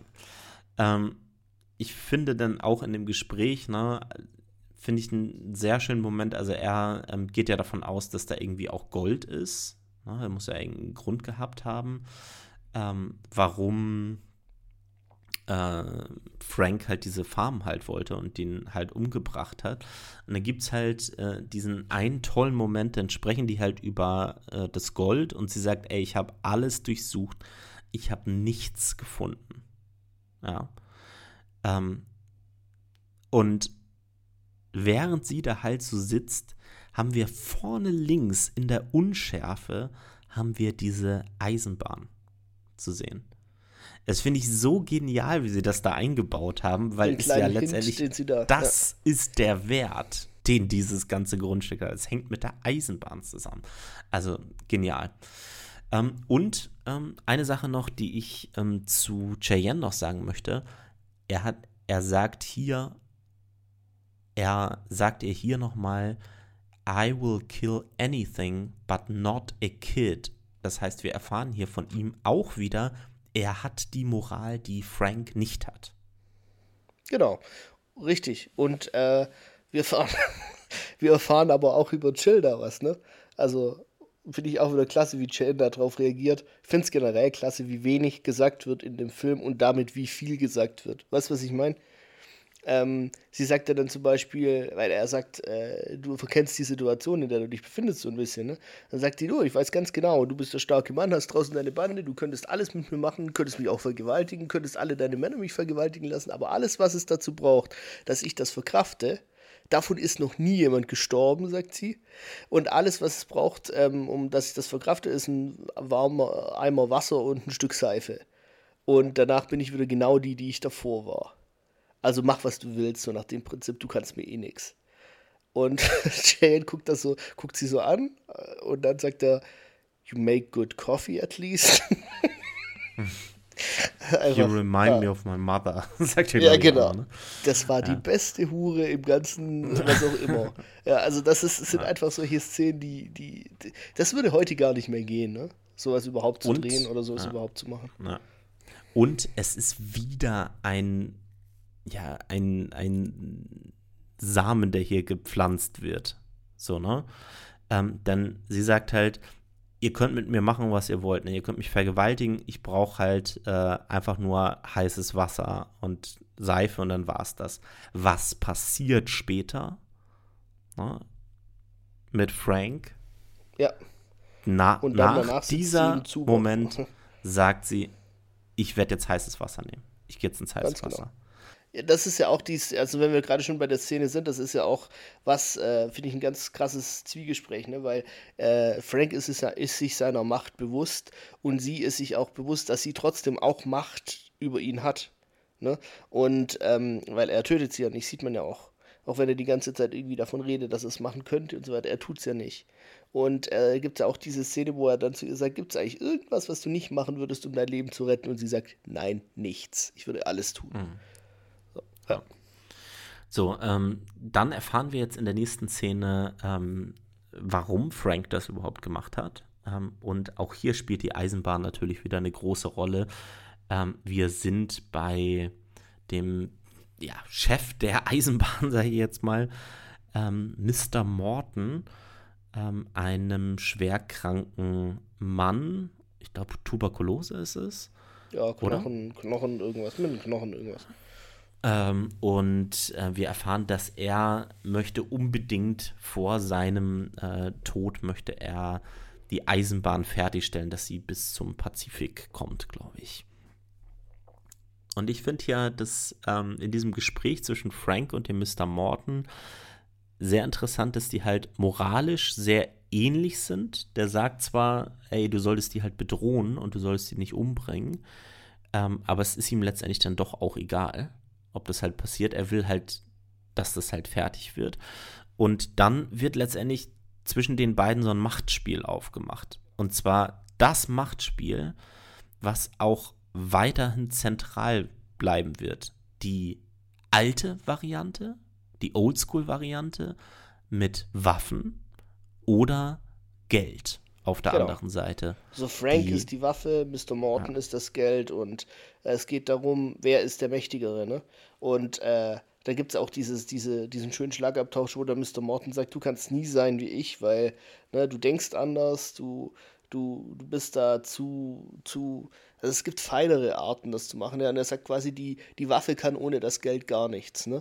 Und dann später in der zweiten Szene gibt es ja dann die Retourkutsche von Frank, der sagt, ja, meine, meine Waffe ist zwar kein Geld, aber sie kann immer noch Löcher schießen, die groß genug sind für deine kleinen Probleme. Und das finde ich halt auch eine, eine, äh, eine, eine sehr coole, ähm, eine ganz tolle Chemie, die die zwei auch haben, ne? Also man sieht ja auch, dass das ja, die sind ja irgendwie, die haben ja die gleichen Interessen und er arbeitet ja, also Frank arbeitet ja für den Morton dann teilweise, aber als der Morton dann zum Beispiel eine Schublade aufmacht hinter seinem Schreibtisch, hat Frank sofort die Waffe in der Hand und erwartet halt die Möglichkeit, dass Morton eine Waffe zieht. Also dieses kontinuierliche Misstrauen zwischen den, zwischen den beiden. Und äh, beide wissen, belauern sich wie so Wölfe. und beide wissen, dass sie eine reine Zweckbeziehung haben. Ne? Aber weißt du, was ja das Geniale ja. ist? Dass die Waffe tatsächlich in der Schublade ist. Genau, und er holt dann das Geld raus, ne, weil er entscheidet ja, sich ja für genau. das. Ja, genau. Die, das Geld ist seine Waffe. Ähm, ich finde es übrigens auch sehr eindrücklich, ähm, wie sie diesen Mr. Morton hier jetzt auch eingeführt haben, ähm, der ja wirklich ähm, diese Gehhilfe hat auf der einen Seite und dann dieses komische Gerüst da ähm, von oben, dass er sich dann da irgendwie runterfährt, an dem er sich da entlang hangelt. Ähm, also und ja, wir sehen halt schon auch, zu helfen, ne? Das schon, aber wir sehen halt auch, wie Frank drauf reagiert. Und da kommen wir später dann auch noch drauf zu sprechen, ähm, wie der das halt auch einfach eiskalt ausnutzt. Ähm, ja, und vor allem Frank verachtet ihn ja auch. Ne? Also ja. für Frank ist körperliche Schwäche verachtenswert. Ja, er ist ein Krüppel so bezeichnet er ihn ja dann auch später ähm, in seinen Augen. Ähm, ja, wir sind wieder bei Jill. Die hat ja das Haus durchgeguckt und will eigentlich wieder los. ähm, und ähm, wir nennen ihn jetzt mal Harmonika, weil er im Film auch so genannt wird. Ähm, der ist dann auch wieder da. Ähm, und ich weiß nicht, wie es dir ging, aber diese Szene finde ich ganz komisch, weil ich da nicht weiß, was die soll. Mit also diesem haben, Ausziehen von ihr ja. und ja, genau das, das meinte ich vorher auch. Also was soll der Quatsch, ne? Er äh, hätte ja auch einfach sagen können, hey, ich bin eigentlich zu deinem Schutz da, auch wenn es Eigeninteresse ist und ich will nur Informationen oder was auch immer. Aber er geht ja dann raus und benutzt sie als Bait, ne? Dass die beiden äh, Attentäter dann draußen, die ja Frank wieder geschickt hat, um die Witwe dann, das haben, haben wir gerade nicht gesagt, äh, Morton sagt ja, es gibt jetzt eine Witwe, äh, McBain, und Frank sagt, ja, ich kümmere mich drum. Und äh, Harmonika nutzt, benutzt sie ja als im Prinzip ähm, als äh, ja, Lockvogel dafür, dass die zwei dann äh, rauskommen und erschießt die dann. Also das hätte man ja auch sagen können. Ja, das ist ja, genau das, was ich meine. Ich finde das, find das sehr strange. Also, ja, vor allen Dingen, also das ist das eine, aber wie gesagt, das mit dem Ausziehen da, ich weiß überhaupt nicht, was der wollte. Also, wollte er sie vergewaltigen? Nein. Sonst hätte er das ja. Ja, aber ich weiß auch nicht, was er da genau macht. Also, man sieht das halt nicht wirklich, ne? Er zieht sie ja nicht wirklich komplett aus oder er wollte er reißt die ja zwei noch mehr Kleidung bewegen, ab. herzukommen, wenn sie aufreizender rumläuft, keine Ahnung. Also es ist wirklich nur Spekulation. Ich check's. Ich, Vielleicht war er auch sauer, auch weil, er auf sie, weil sie auf ihn geschossen hat. Vielleicht, genau. nee, also weiß ich nicht. Äh, ist nicht so gut gealtert und ich glaube auch damals hat man es schon nicht gecheckt. Ähm, genau, also er will Wasser haben, äh, beziehungsweise sie zu dem Brunnen halt bringen. Und da erschießt er dann äh, die beiden äh, Attentäter. Und Cheyenne ist auch wieder mit am Start, der hat das beobachtet und dann finde ich halt wieder eine schöne Referenz auf etwas, das er halt vorher gesagt hat. He not only plays, but shoots too. genau. Aber auch also, cool, ne, weil er ihn vorher über Cheyenne, dass sowohl Cheyenne als auch Harmonika ja die Beschützerrolle übernommen haben, ne, von Jill. Also hm. äh, Harmonika, äh, Quatsch, ähm, Cheyenne hat ja gewartet mit seiner Bande, weil er genau wusste, da kommt ein Killerkommando. Und ja, musste dann aber, nicht. Ne? Aber beide handeln auch aus eigenem Interesse. Die sind nicht dafür da, um Jill zu beschützen, sondern beide, also würde ich jetzt jedenfalls behaupten, der Cheyenne will auch letztendlich dem Frank ja letztendlich was, weil der sich ja ausgegeben hat als Cheyenne. Und also bei Cheyenne würde ich vielleicht sagen, er, er, handelt nicht aus reinem Eigeninteresse, äh, aus reinem äh, Beschützerinstinkt. Also Cheyenne ist der Einzige, der ein Wertekonstrukt hat in dem ganzen Film. Das auch angesprochen wird und das klar wird. Ja, Frauen und Kinder schießt er nicht und so weiter. Ähm, also von daher könnte ich, würde ich das vielleicht auch noch so interpretieren. Aber ähm, ja. Ja, bei Harmonika Fall, du hast auf jeden Fall recht, er hat. Genau also, ja. genau. Also du hast auf jeden Fall recht, er hat auf jeden Fall auch ein Eigeninteresse. Aber ich meine, muss man auch sagen, das Eigeninteresse speist sich ja auch aus seinem Wertekanon. Es könnte mir eigentlich egal sein, wenn sich da jemand für ihn ausgibt. Das bringt ja nur seinen Ruf, ne, als äh, da haben die Leute noch mehr Angst vor ihm und so weiter. Aber er möchte nicht, dass er so rüberkommt, als würde er solche Massaker begehen. Oder als würde Kinder er das machen. Ja. Das will er nicht, genau. Ja. Ja. Ähm, so, wir sind wieder äh, bei Wobbles, bei Jack Black. ähm, Jill ist jetzt bei dem und ähm, sie sagt ihm, dass äh, sie direkt mit Frank verhandeln möchte. Und dann, äh, er verneint es natürlich, nein, hab nichts damit zu tun. Nächste Szene, ähm, sie ist gerade aus der Tür raus, ähm, er geht los. Wir sehen, der Mann mit der Mundharmonika ist auch da. Ähm, und er läuft dann eigentlich nur über zwei äh, Bahngleise. Da steht dann dieser Zug ähm, in dem dann eben Frank und Mr. Morton auch sind. Die werden verfolgt von äh, Harmonika ähm, und ähm, werden, ja, er versucht sie zu belauschen, jetzt jetzt mal, oder er belauscht sie, aber Frank ähm, sieht seinen Schatten ähm, und lässt den Zug dann auch wegfahren. Also stellt ihm ganz bewusst eine Falle. Genau. Im und hier haben wir jetzt, dann auch. Ja. Hm? Und hier haben wir jetzt auch das erste Mal eine weitere, ein weiteres Foreshadowing. Ähm, also etwas, das wir erst im Laufe des Films auflösen werden. Wir haben diese eine Einstellung von einer Person in der Unschärfe. Ähm, also wir sehen, ähm, es handelt sich hier wahrscheinlich um eine Erinnerung von Harmonika. Also wir haben eine Großaufnahme von dem dann blenden wir halt über oder dann schneiden wir halt auf diesen Mann in der Unschärfe. Wir wissen nicht wirklich, wer das ist. Es ist auch dunkel, also die Person ist dunkel mit Gegenlicht halt. Ähm, und wir werden insgesamt ähm, dreimal ähm, in dieser Einstellung schneiden. Und erst ganz zum Schluss ähm, wird es ganz klar deutlich, wer das ist. Ja, und ähm, dann während der Fahrt, dann wird kommen irgendwann halt noch Pferde, die, die hm, Banditen von Frank und Harmonika wird gefangen. Und ich finde es halt krass, wie ähm, das Machtverhältnis in diesem ähm, Waggon auf einmal total kippt. Also während man halt vorher sagen könnte, okay, Mr. Morton ist eigentlich der, der hier ähm, das ansagt, was hier halt passiert, weil er das Geld hat.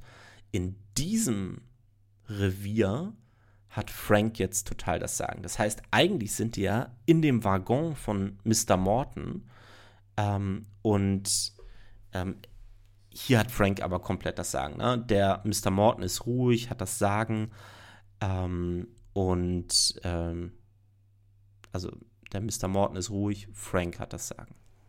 Genau. Ja, und äh, Morton akzeptiert das aber auch. Ne? Also der Morton ist für mich auch einer, der ganz genau weiß, was er kann und was er nicht kann. Ne?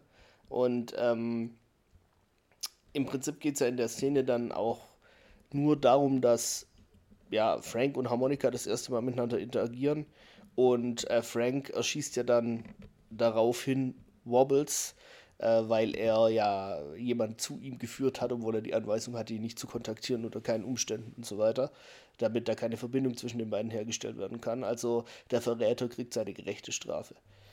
Ich, ich finde das halt so äh, krass, wie Frank halt mit dem Wobbles spricht. Er sagt ja, wie kann ich einem Mann vertrauen, der nicht einmal seiner eigenen Hose vertraut, indem er Gürtel und Hosenträger trägt.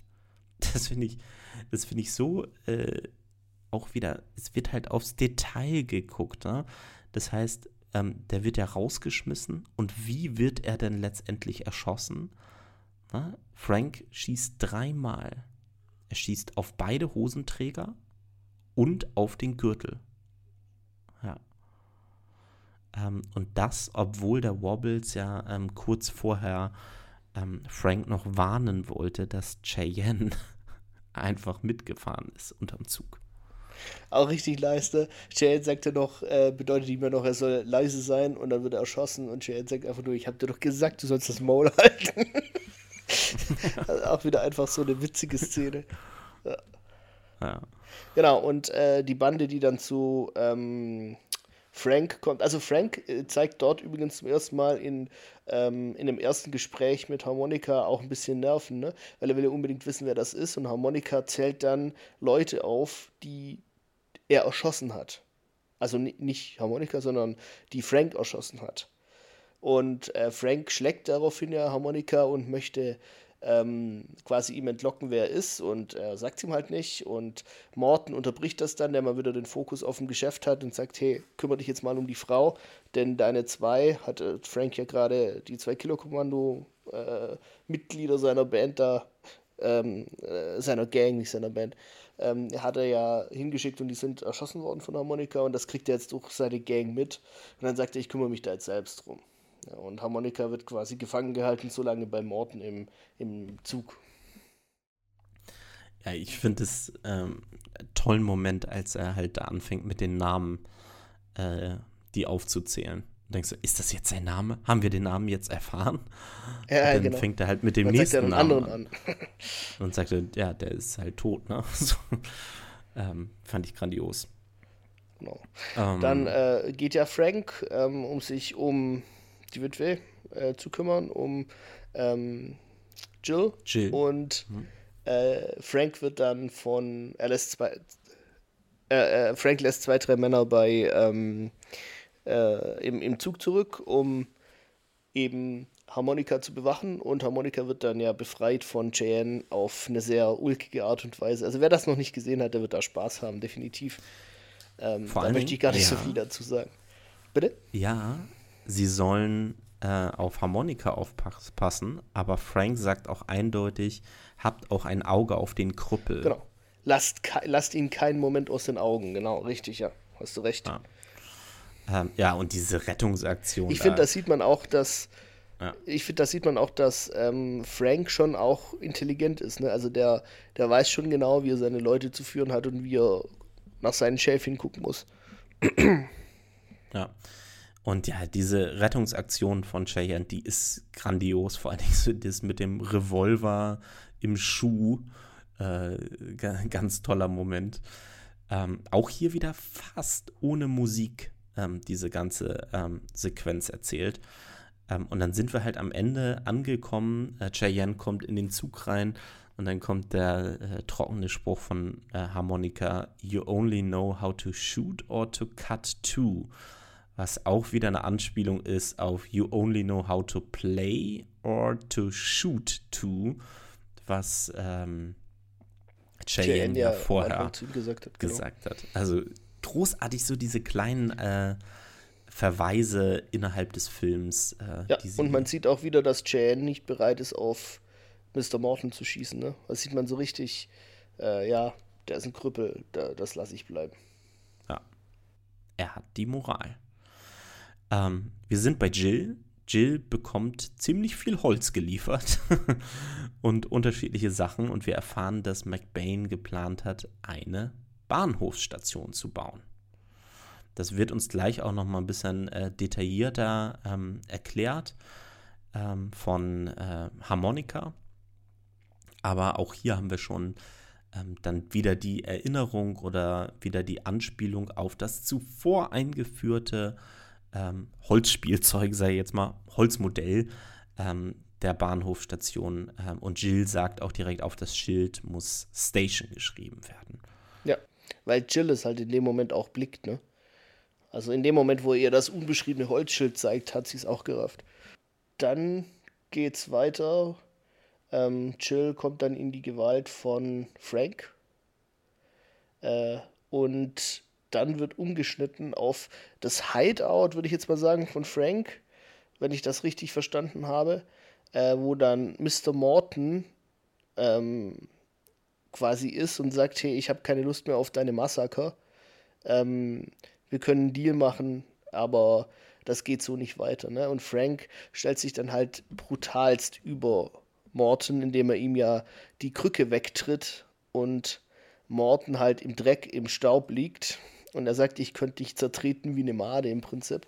Und äh, dann sagt Morton, ja, das könntest du, aber du machst es nicht, because it's not to your advantage. Also es ist nicht zu deinem Vorteil. Auch wieder eine Anspielung auf das Ende von Morton, wieder natürlich, dieser Moment, ne? Genau. Ja. Ist dann auch so, also ähm, Frank lässt natürlich Morton am Leben und äh, es wird dann umgeschnitten auf äh, eine ganz fantastische Szene, finde ich, ähm, zwischen äh, Harmonika und ähm, Cheyenne. Äh, und äh, Harmonika erklärt Cheyenne den Wert des Grundstücks. und du siehst dann eigentlich einfach da, dass Harmonika, also dass Cheyenne Harmonika intellektuell nicht wirklich das Wasser reichen kann. ich finde das eine ganz coole Szene. Ähm, ja, er erklärt halt, ja, das ist das einzige Wasserloch hier in der Nähe und die Bahn wird hundertprozentig hier durchfahren, weil die Dampflokomotiven brauchen Wasser, sonst funktionieren die nicht. Und äh, ja, der. Ich finde es halt, mhm. ja, ich finde es halt so genial, weil du nicht wirklich weißt am Anfang, was der da macht. Also er mhm. läuft da herum und stech, äh, und haut da Steckt irgendwelche Fehler ab, halt. Mhm. Ja, genau, steckt da etwas ab, aber so was sein Plan ist, erfährst du halt überhaupt nicht. Genau. Bis zum Ende, ne? wo Richtig. er halt einfach sagt, wir bauen jetzt diese Station. das finde ich so geil, wie dann Cheyenne das blickt ja. und dann schreit, was steht ihr eigentlich so faul hier rum? Ja, was sollen wir denn machen, Boss? Baut eine scheiß Station und wenn sie noch so beschissen aussieht, das ist auch auf Deutsch wieder, und wenn sie noch so beschissen aussieht, das fände ich eine gute Änderung. Äh, auf Englisch sagt er, glaube ich, äh, doesn't make uh, good look oder irgendwie, äh, irgendwie sowas. Also geht äh, sinngemäß in die gleiche Richtung. Ja. Ähm, dann übrigens, dann kommt diese, ich weiß es, als ich das beim ersten Mal geguckt habe, diese Szene, hat sie mich total schockiert. Ich dachte so, was passiert hier jetzt? Frank und Jill haben Sex. Ähm, das hat mich ja wirklich beim ersten Mal gucken wirklich schockiert, weil ich so dachte, was, wie kann sie nur, das ist doch der Böse, aber vielleicht weiß sie es ja nicht und so. Ja, er ne? sagt sie ins Gesicht. Genau. Ich bin derjenige, der deine Familie umgebracht hat. Na, er sagt aber, dir, äh, also er spielt, also das ist wieder das Machtspiel hier, ne? Es gefällt dir, am Leben zu sein. Ähm, und gefällt es dir, die Berührung eines Mannes zu spüren, auch wenn es die Hände sind, die deinen Ehemann umgebracht haben. Bam! Sie, sie liegt mit ihm im Bett. Ja, ähm, sie ist total unterwürfig hier, macht alles, ja, und sagt ihm letztendlich ja auch immer noch, ähm, ja, ich finde das total toll und ich mache alles und mach mit mir, was du willst, so ungefähr. Ja. Er hat ja, sich auch anscheinend. Szene, auch. Er hat sich dann auch anscheinend in New Orleans über sie informiert. Ja, ähm, hat er erfahren, oh, sie ist anscheinend eine wirklich gute Prostituierte gewesen. Ja, wirft ihr das halt auch, ja, wirft genau, ihr das auch einfach quasi ähm, direkt an den Kopf. Ähm, erzählt ihr dann halt von seinen Plänen, von möglichen Plänen, könnte sagen, ja, ich könnte dich jetzt heiraten, ähm, du wärst meine Frau, du wärst auch eine gute Frau und so bestimmt. Ich wäre halt Aber ein beschissener Ehemann. ich wäre ein beschissener Ehemann, ja, genau. Aber er will dann halt doch die einfachere Lösung ähm, und ähm, zwingt sie dann dazu, das Land zu versteigern. Genau, schneidet dann auch direkt zur Auktion hin. Ähm, auch eine schöne Szene, finde ich wieder, weil es da einfach, im Prinzip, es bietet ja niemand was, weil Frank, äh, Franks Leute alle äh, potenziellen Bieter komplett einschüchtern und auf so lustige Art und Weise wieder. Also das finde ich einfach nice. Und die Vor Gesichtsausdrücke von den alten Leuten dann. Vor allen Dingen, als dieser eine Typ wagt, 200 Dollar zu bieten und er wird direkt angemacht von Franks Männern. So, ey, wie kannst du es wagen hier, ne? Du hältst dich mal schön zurück. Das ist es nicht wert oder irgendwie sowas, genau. Ja. Ja, das ist auch echt Ähm, nice. Und dann halt auch der ähm, Typ, der die Auktion halt äh, macht, der fragt sie dann ja auch immer noch wieder, so, willst du es wirklich machen? Ey, das ist halt nichts, was du dafür bekommst. Und sie ähm, natürlich gezwungen von äh, vorher, all I want to do is sell. Genau, also es gibt auch da eine Zwischenszene noch, die wollte ich noch kurz erwähnen, wo kurz hingeschnitten wird wieder zum äh, Zugwaggon, wo ja, ähm, ich glaube, drei, vier Gangmitglieder von Frank äh, ja weiterhin aufpassen sollen auf auch auf Mr. Morton. Und Mr. Morton, er fragt, ob er mit Poker spielen darf und verteilt dann statt Karten 500 Dollar an jeden und er möchte quasi das wieder, ne, Waffe, Geld gegen Colt äh, im Prinzip und äh, ihm ist einfach Frank zu gefährlich geworden, vor allem nach der äh, Aktion äh, jetzt gerade, wo Frank ja auch offen gesagt hat, du, ich mache, was ich will, ich habe meine eigenen Interessen, du kannst mir sowieso nichts, du Krüppel. Und er beauftragt quasi Franks eigene Leute, ihm, ähm, ihn zu töten für 500 Dollar pro Kopf. Und auch wieder geil, ne? Weil Frank ist halt kein Anführer, dem die Leute folgen aus Loyalität, sondern aus Angst. Und aber die Gier, 500 Dollar zu haben, enorm viel Geld übrigens damals, ähm, ist halt, da, dafür killt man schon auch mal seinen Boss. Ne? Das sind halt Ganoven, sind halt Halunken. Ja.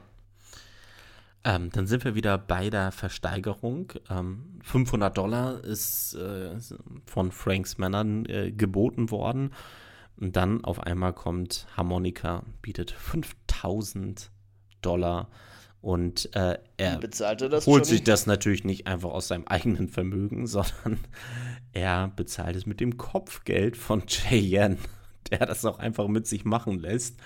Nachher am Ende, als er abgeführt wird, ein bisschen schockiert ist, als er erfährt, dass er nach Yuma gebracht werden Zum soll. neuen Knast. zu einem neuen Knast mit mehr Wachen.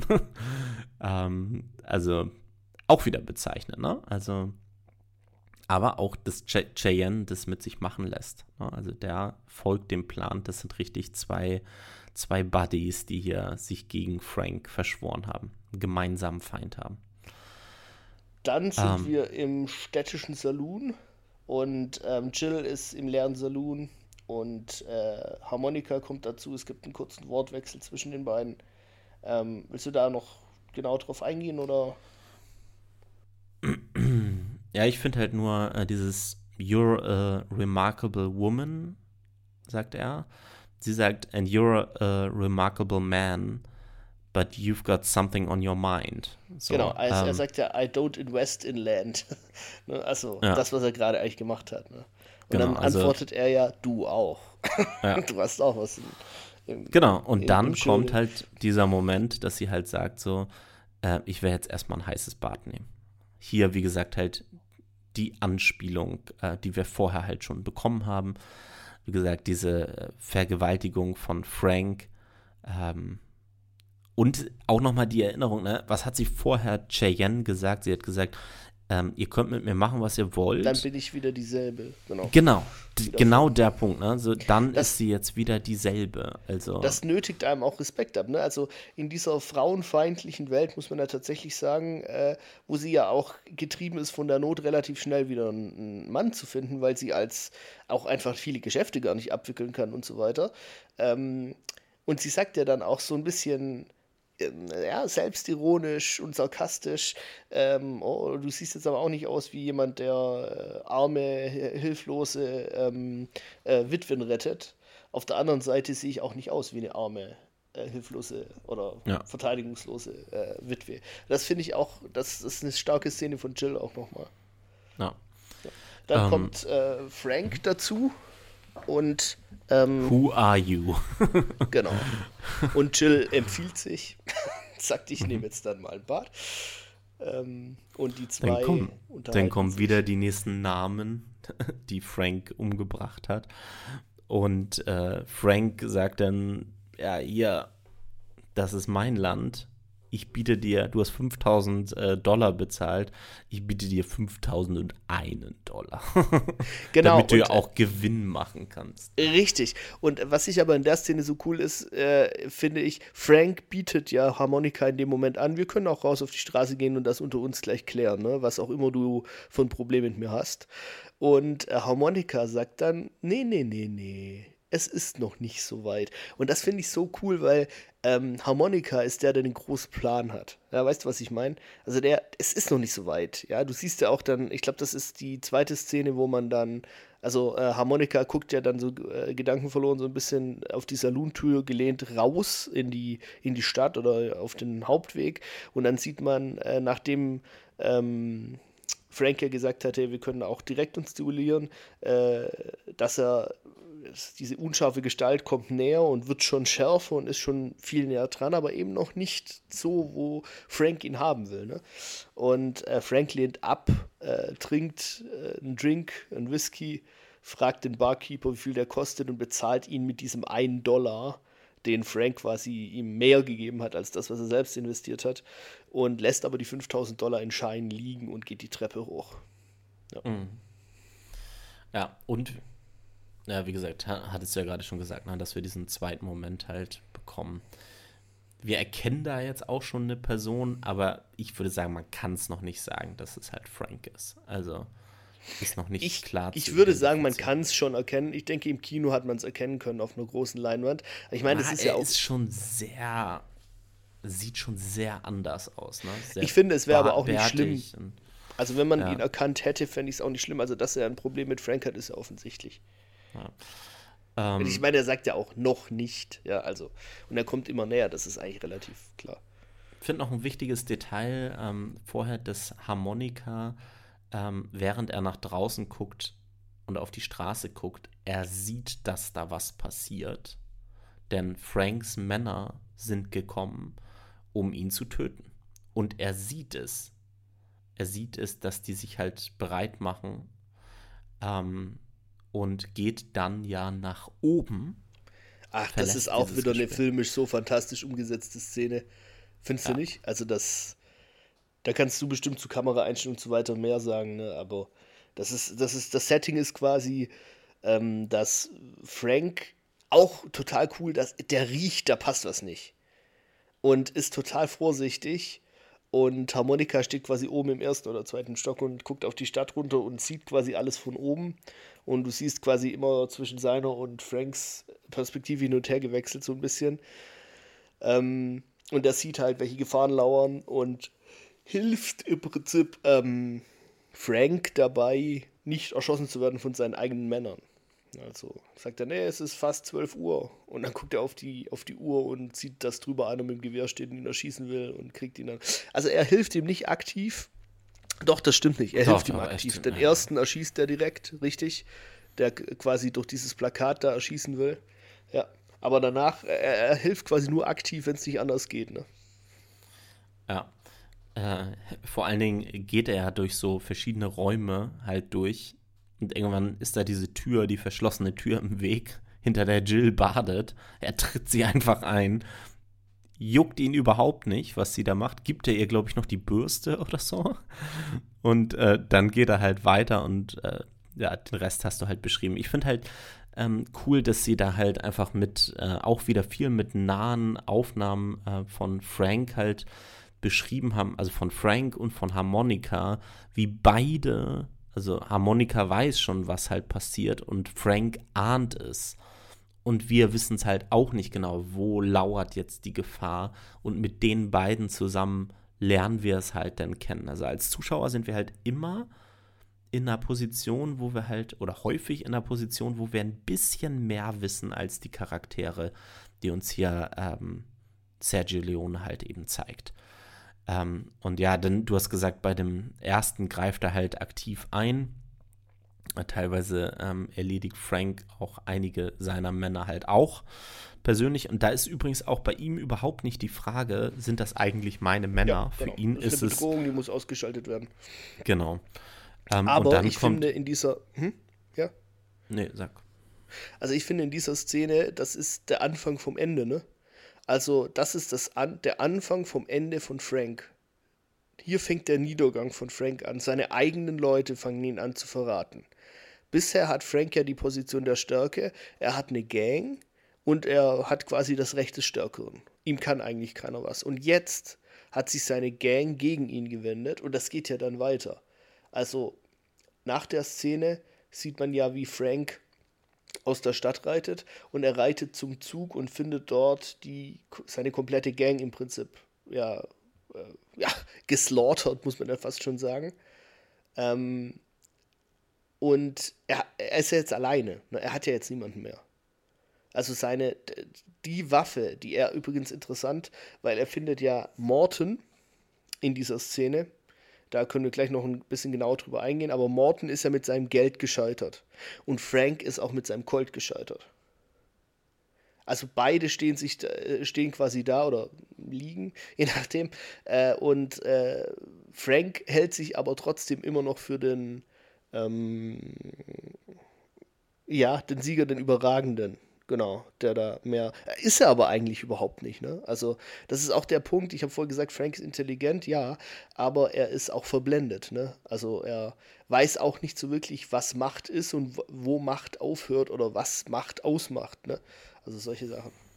Ja, ich glaube, er hat hier schon. Also, ich glaube nicht, dass er verloren hat ich glaube, er hat eine Niederlage eingesteckt, aber verloren hat der Mr. Morton. Also, dass man definitiv, hier ja, jetzt, ja. dass man hier jetzt halt denkt, okay, Frank kommt damit halt durch. Der wird sich halt neue ähm, Gangster halt irgendwie holen und mit denen halt wieder seinen alten Stil halt durchziehen.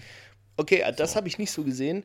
Äh, für mich ist es so, dass Frank nur noch eine Möglichkeit hat, also an einen Platz gehen kann. Das sagt er auch selbst dann nachher ähm, du wusstest, dass ich kommen würde. Ne? Er geht danach zur Harmonika, um rauszufinden, was hier los ist. Und das ist ja, ne, also hopp oder top. Entweder er schafft es, gegen ihn zu bestehen im Duell oder nicht. Ist ja nicht so, dass ja. er zuerst seine, mhm. seine, seine Gang wieder aufbaut. Nee, also da, darauf wollte ich mich auch gar nicht so ähm, doll fokussieren. Ich glaube sogar, dass halt Frank äh, versucht, Züge von Morton halt auch anzunehmen. Ja, zu ähm, adaptieren, also genau. Ja, das sehe ich auch wird so. ja nachher später in dem Finale wird ja auch kurz vorher gesagt, so, na, ich, du bist kein Geschäftsmann. So. Ähm, ich glaube, dass er das halt teilweise trotz halt all seiner Bemühungen ist er kein Geschäftsmann, ne? Also trotz all seiner Bemühungen, ja. was zu adaptieren, ist er kein Geschäftsmann. Ja. Genau, also weil ich glaube, er versucht sich halt auch schon zu adaptieren. Der merkt halt auch, dass sich was verändert. Also Frank. Ähm, der hatte andere hätte das wahrscheinlich in anderen Momenten, hätte er es auch anders gehandhabt. Ähm, genau, aber äh, kommen wir noch mal kurz zu dieser äh, Sterbeszene von Morton äh, zurück. Auch ähm, so nice und so symbolisch. Wie gesagt, halt hier auch wieder ein, ein, kleines Callback an diese Szene in diesem Hideout da, in dem Versteck von Frank, sagen wir jetzt mal. Ähm, wir haben Morton, der auf dem Boden kriecht ähm, und er ist ähm, bei einer Wasserpfütze, ähm, kurz vor einer Wasserpfütze, Dreckpfütze, auf jeden Fall eine Flüssigkeit, die natürlich auch wieder sinnbildlich steht ähm, für den Ozean, den Pazifik, wo er hinbauen wollte. Ne? Das heißt, der Zug, mit dem er da ähm, hingefahren ist, ist ja, glaube ich, entgleist sogar. Ja, meine ich. steht also irgendwie ein Fall Unfall. Ich glaube, es ist ein Unfall. Der ist entgleist. Er ist quasi am Wasser angekommen. Und dann Aber halt einer erbärmlichen Dreckspfütze. Ne? Man hört ja dann richtig. auch diese, diese Wellen im Hintergrund äh, rauschen. Wie damals, ja, aber das, da das ist gleich, das ist gleich. Er versucht halt vorher hochzukommen, schafft es aber natürlich nicht wegen seiner Krankheit, versucht richtig aufzustehen und dann dieses abschätzige Lächeln von äh, Frank. Er hat seinen Revolver gezückt, aber er erschießt ihn nicht. Er lässt ihn wirklich elendig verrecken da. Ja, ähm, genau. Das ist grausamer diesem, in diesem als ihn zu erschießen. Ja. Und ähm, dann haben wir diese Pfütze, dieses Drecksloch und dann hören wir die Wellengeräusche des Ozeans im Hintergrund. Und man sieht Morten sterben, genau. Und dann haben wir eine richtig tolle Tonüberblendung von dem Rauschen der Wellen hin zu den Arbeitern, die an den Schienen arbeiten. Wie schön sinnbildlich ist das auch schon wieder. Also der, der Ozean, wo es halt hingehen soll, der Fortschritt letztendlich ja auch ähm, da soll es halt hin und dann die Arbeiter, die an den Schienen arbeiten. Genau. Man sieht dann Cheyenne, der ankommt und an dem wartenden Harmonika vorbeireitet. Ähm, äh, sie reden nicht. es gibt nichts zu reden. Cheyenne tritt ein, zeigt gleich mit Jill in, ins Farmhaus quasi und fragt, ähm, Did you make gemacht? coffee? und sie sagt, diesmal habe ich Kaffee gemacht. Und äh, sie reden dann, während Cheyenne sich rasiert, man sieht übrigens, finde ich, da schon, dass Cheyenne ein bisschen Verletzt müde ist. aussieht und ein hm. bisschen erschöpft aussieht. Kommen wir ja später noch dazu. Ähm, und sie unterhalten sich eben ja um, um die Zukunft von, von Jill, um, um Männer, um Auch Harmonika. wieder, ne? Es ist die nächste Ansp Anspielung auf das Gespräch, das sie vorher hatten. Ne? Also vorher hat er auch gesagt so, ähm, du erinnerst dich, erinnerst mich an äh, meine Mutter. Ja, hier jetzt auch wieder. Ähm, der Kaffee schmeckt so, wie meine Mutter den gemacht hat. Hot, strong and good. Na, ja, also es ist auch, glaube ich, schon so ein bisschen ein Vorspiel auf, das ist wahrscheinlich der letzte Kaffee, den er trinkt. Ne? Jan hat genug geschossen, um zu wissen, dass seine Wunde tödlich ist, die er hat. Vor allem unbehandelt. Und ja, das ist so das letzte Gespräch eigentlich, das Jan führt ne, mit irgendjemand. Deswegen gibt er ihr auch einen Haufen Botschaften noch mit und einen Haufen Sachen. Er sagt ja dann auch, das wird ja immer wieder äh, hingeschnitten zu dem Gespräch, ähm, du weißt nicht, was es für einen Mann bedeutet, wenn er eine Frau wie, wie dich nur sieht, einfach nur sieht. Ja, und geh doch raus, bring den Wasser. Sie fragt ihn dann, was macht Harmonika eigentlich? Und er sagt, er wartet. Und wenn derjenige kommt, auf den er wartet, dann wird was passieren und so weiter. Ja, der, der schnitzt an einem Stück Holz. Ja, genau, ja. Wenn er fertig dann, ist mit ja. Schnitzen, wird was passieren. Genau. Ja, genau. Ähm, und nice. ähm, er hört auf. Denn Frank kommt.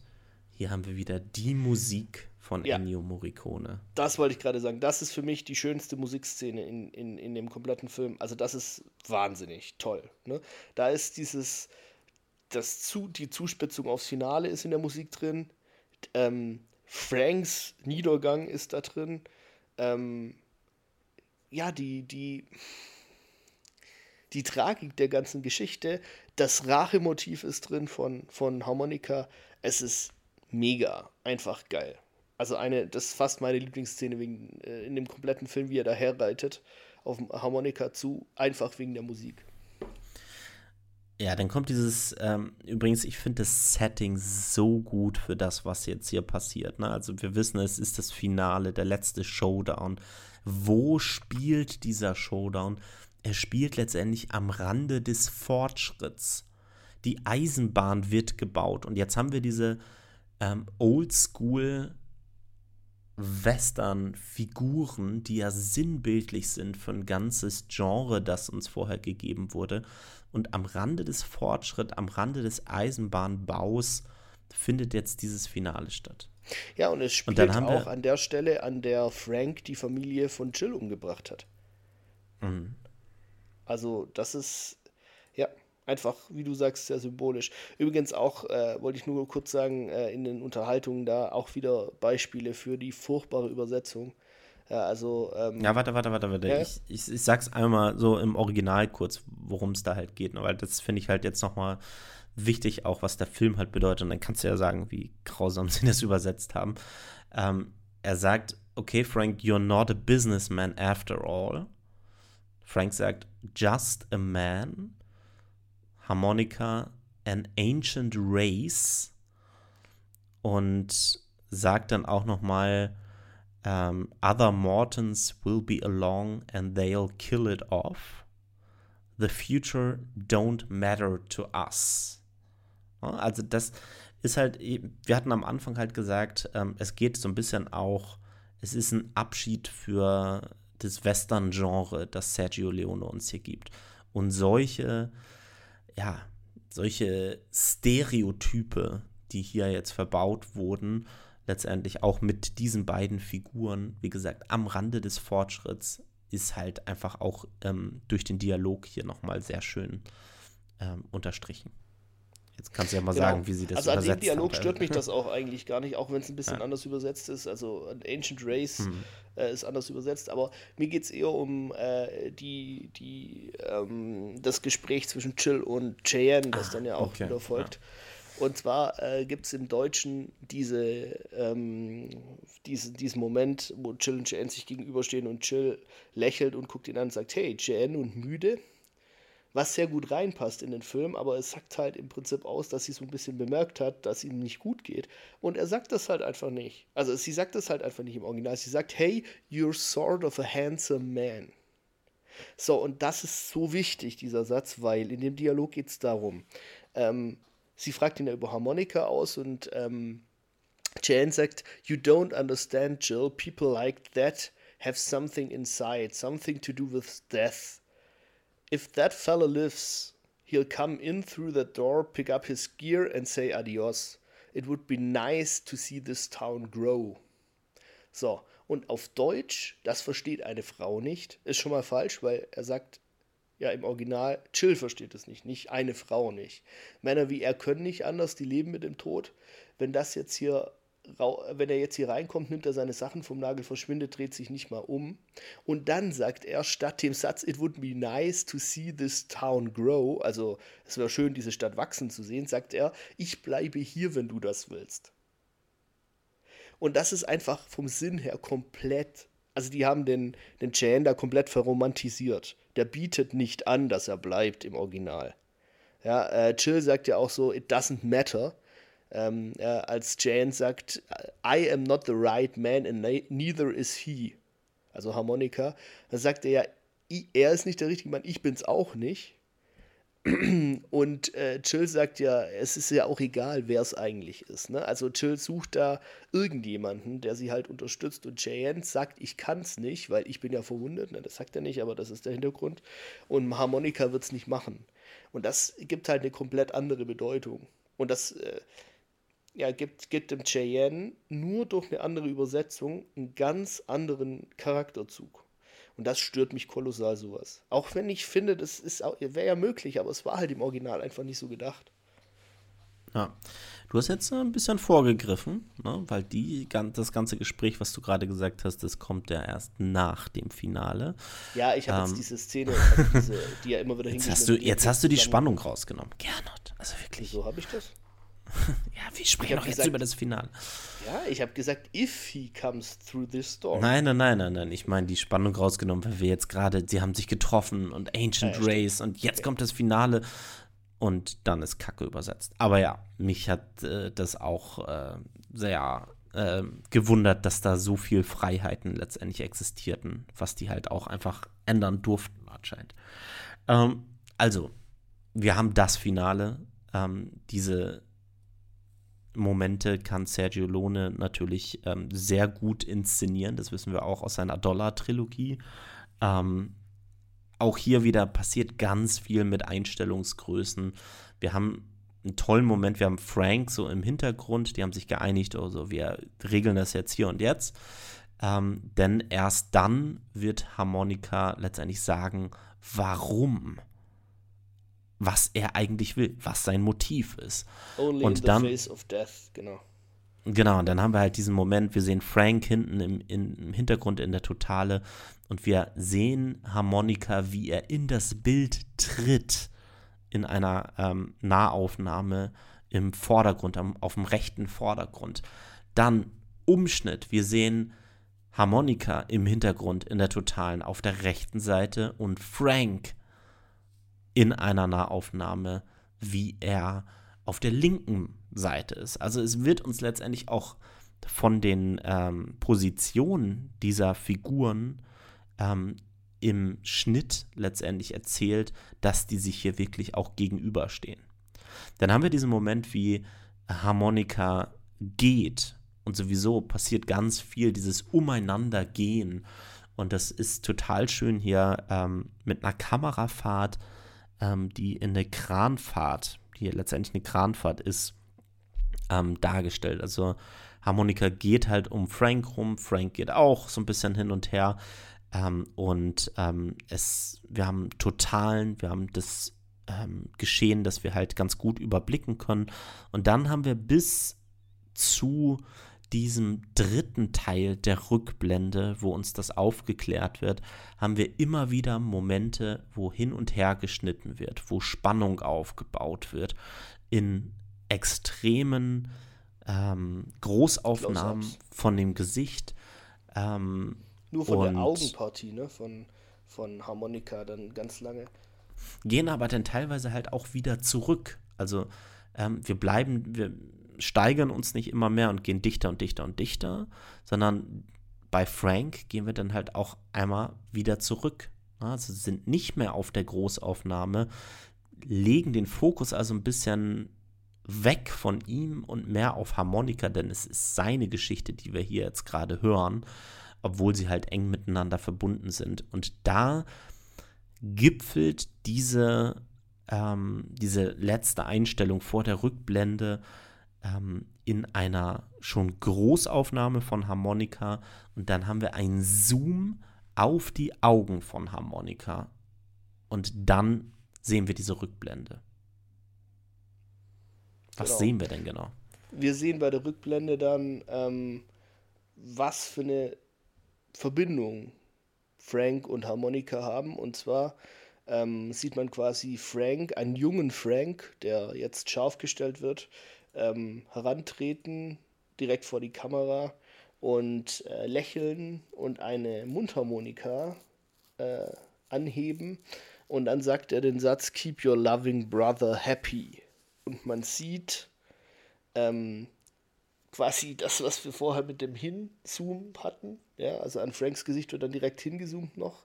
Und man sieht dann Close-up äh, des Gesichts eines Jungen, dem Frank die Mundharmonika zwischen die Lippen steckt, zwischen die Zähne steckt. Und dann zoomt es langsam raus und man sieht quasi die Szenerie. Es ist ein Junge in der Wüste, ähm, der einen Mann, also des, auf dessen Schultern ein Mann steht, der äh, die Schlinge im, äh, den Kopf in der Schlinge hat und äh, quasi die Schlinge ist oben an einem Torbogen oder an einem Rundel befestigt äh, mit einer Glocke. Und es geht quasi darum, das ist der Bruder von Harmonika, das Kind ist der junge Harmonika und ist der, der Bruder von Harmonika ist quasi auf die Schultern gestellt und Harmonika muss so lange stehen, bis er völlig äh, entkräftet zusammenbricht und dadurch quasi sein Bruder erhängt, weil er nicht mehr ähm, tragen kann. Und Was für eine grausame Szene. Ultra grausam, genau. Und ähm, ja, also erstens mal ist es von der Musik her natürlich mal wieder mega spannend. Zweitens kann man sich mega krass reinfühlen. Der arme Junge, ohne Witz. Ähm, und man merkt ja auch, also ich würde mal sagen, Harmonika ist, keine Ahnung, 40, 50 in dem Film. Also als ungefähr dargestellt. Der Junge ist noch keine 18, das heißt, es hat ihn mindestens ja, 20, 30 Jahre hat er das mit sich rumgetragen und hat seine Rache vorbereitet an, an Frank. Und auch wieder, ne, also in dem Moment, wo der Junge, man sieht da noch eine Träne runterlaufen, ähm, wo der Junge quasi bewusstlos wird ähm, und sein Bruder erhängt wird, äh, siehst du dann, wie der Kompagnon von Frank in den Apfel beißt. Das ist quasi symbolisierend für das Genick, das bricht und so weiter. Also einfach ähm, ja, eine ne Mega-Szene, ne? Auch musikalisch auch haben, top untermalt. Hm. Ja, und kameramäßig wieder genial inszeniert, ne? Also wir haben ähm, auch da wieder, wenn ihr die Szene nochmal guckt, guckt, achtet mal wieder auf die Höhe der Kamera, also die, die Augenhöhe der Kamera letztendlich. Ähm, wir haben ganz viele Momente, da ist man auf der gleichen Augenhöhe wie Frank und wie Harmonika. Und dann haben wir irgendwann diesen Moment, wo Frank halt nach oben guckt zu dem Bruder Und dann haben wir die Perspektive des Bruders, die wir interessanterweise auf einmal einnehmen. Also Perspektive ähm, von oben herab, also wieder diese aufsichtige Perspektive. Ähm, und meiner Meinung nach, der, der Bruder sagt ja noch irgendwas, äh, mit den Lippen kann man es halt nur irgendwie erkennen, you bastard oder irgendwie sowas. Ähm, und meiner Meinung nach schubst der Bruder mit den Füßen ähm, den, ähm, den Harmonika dann weg. Und der fällt dann in den äh, Staub ähm, und ist natürlich auch komplett erschöpft. Ja, also ich, ich weiß nicht, ob es zu viel reininterpretiert ist, aber es sieht halt so ein bisschen aus, als ob er, nachdem er das halt gesagt hat, you bastard, dass er vielleicht auch so ein bisschen, ich weiß es nicht, vielleicht ist viel zu viel reininterpretiert, aber so ein bisschen seinen Bruder dadurch halt schützen will, weißt du, indem er ja. ihn halt wegkickt. Und das dann fällt er natürlich. Der, der, ja, ja. Genau, und er fällt halt auch in den Dreck und ist natürlich komplett am Ende. Ähm, aber ich glaube, dass das letzte bisschen tatsächlich von dem Bruder ausgegangen ist. Ja, und man sieht halt, also kann sein, ähm, man sieht aber auf jeden Fall auch, finde ich, was für ein Bastard Frank ist. Oder also was, wie unvorstellbar grausam der ist. Ne? Und jetzt erinnern wir uns zurück an die Einführungsszene, der erschießt da drei Kinder. Ja. Ähm, passt halt einfach wieder, ne? Und ja. Und dann, äh, also haben wir diese eindrucksvolle Szene, wie äh, Harmonika da in den Sand fällt mit der äh, Mundharmonika im Mund.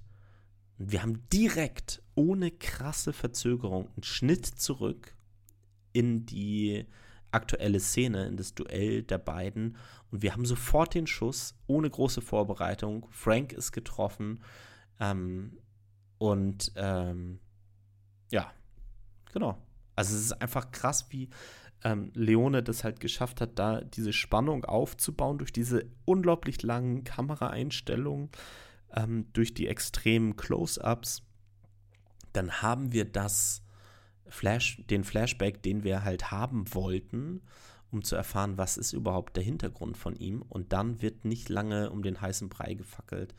Ähm, um den heißen Brei geredet. Genau, und wir wissen ja direkt auch, losgeschossen. Wir wissen ja auch im ersten Moment auch noch nicht, wer wen getroffen hat. Ne? Wir wissen es erst, als wir quasi das Close-up von ähm, Franks Hand sehen, der seinen Colt wieder in den, ins Halfter stecken will und es halt nicht schafft, sondern daneben und es dann fallen lässt und ähm, dann merken wir, dass er getroffen ist. Ich muss da übrigens noch zwei Sachen dazu sagen, auch mal wieder bezüglich Übersetzung. Erstens, keep your loving brother äh, happy oder smiling oder was er da gesagt hat, ähm, ist nur im englischen Teil. Übersetzt wurde es mit Spiel mir das Lied vom Tod. Das heißt, in der deutschen Übersetzung wissen wir nicht, wer das ist. Ja, und äh, ganz oft in, in, in Deutschland, weil halt ein großer Altersunterschied da ist, denken halt die Leute, das habe ich übrigens auch gedacht, dass es der Vater ist und nicht der Bruder. Und ähm, das ist halt das, ich verstehe das nicht, wie man sowas ändern kann. Und dann auch übrigens, weil wir gerade bei Spielberg das Lied vom Tod sind, das ist ja der Titel der Deutsche. Der englische Titel des Films ist Once Upon a Time in the West. Und das, da mag man jetzt sagen, ja, okay, hm, aber für mich hat das einen Bedeutungsunterschied. Nämlich, Once Upon a Time in the, in the West ist im Gegensatz zu Spiel mir das Lied vom Tod nicht fokussiert auf die Geschichte von Harmonika, sondern eher das, was du immer reingedeutet hast über den kompletten Podcast jetzt. Das ist quasi, ähm, also es geht nicht mehr um, ähm, es geht ja, wie du gesagt hast, um diese Ancient Race, ja, also diese aussterbenden Western-Geschichten, ja, die es halt durch den Fortschritt und so weiter dann bald nicht mehr geben wird, ja. Und äh, wie du es vorher angesprochen hast, ja, uh, those uh, things don't matter to us. Ja, also so die Zukunft geht uns nichts mehr an und so weiter. Und darum geht es ja quasi, es geht nicht um diese eine Geschichte, sondern es geht um dieses Setting des Ster dieser sterbenden Geschichten, in der eine erzählt wird. Und der Fokus wird halt allein durch den Titel schon allein komplett auf diesen Harmonika quasi gelegt. Ähm, und das hat mich total gestört, weil ähm, ich finde, dass Sergio Leone diesen Titel so toll gewählt hat. Ja, also auch Once Upon a Time, das ist ja dieses Es war einmal, also diese Märchen äh, Anfangsformel und so weiter.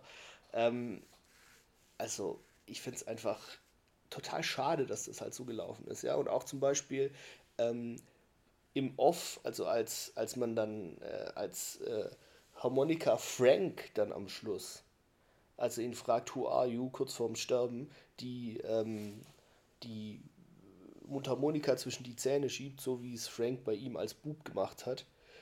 Ähm, da ist eigentlich im Original nichts. Er, er würdigt ihn keines Wortes mehr. Frank erkennt, wer er ist, allein anhand dessen, dass er ihm die Mundharmonika in den Mund schiebt. Und im Off, während man Franks Gesicht sieht, sieht man, hört man im Deutschen, komm, spiel mir das Lied vom Tod nochmal. Also das ist so zu in your face, finde ich. Ja. Ähm, ja, ich finde übrigens nochmal, ich habe es gerade nochmal halt geguckt, ähm, ich finde, es wird nicht die Frage aufgemacht, ob, also wer dieses Duell gewonnen hat. Ähm, denn man sieht Frank gar nicht schießen. Man sieht nur ähm, Harmonika schießen.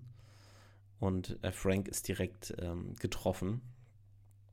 Ähm, und dann haben wir halt auch wieder diesen tollen Moment. Ne? Also wenn Frank runter ähm, runter singt auf der einen Seite, dann hast du ja gesagt, Harmonika gibt ihm dann die Mundharmonika wortlos, steckt ihm die in den Mund und dann äh, ist das, glaube ich, meine Lieblingseinstellung äh, in dem Film, ähm, wie er mit der Mundharmonika in den Dreck fällt.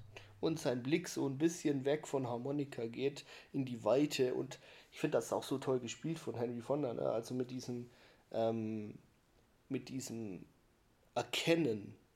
Also er, er sagt ja nicht, dass er es jetzt checkt oder es kommt kein A oder so wie es heute in Filmen deutlich gemacht werden müsste, sondern allein durch die Mimik von ihm weiß man, dass er es erkennt.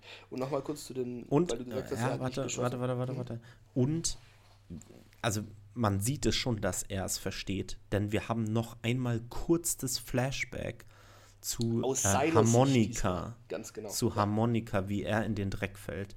Und cool auch da, dass sie diese Szene nicht komplett wieder rein, also dieses Fallen komplett reingeschnitten haben, Flash, sondern ja, nur einen kurzen Moment daraus. Und das siehst du halt auch in dem Gesicht von äh, Fonda. Genau. Ja, ja und nochmal zum Schießen, weil du gesagt hast, er hat nicht geschossen. Ich habe das so interpretiert, dass Harmonika so schnell gezogen hat und so schnell geschossen hat, dass er gar nicht zum Schuss gekommen ist. Ne?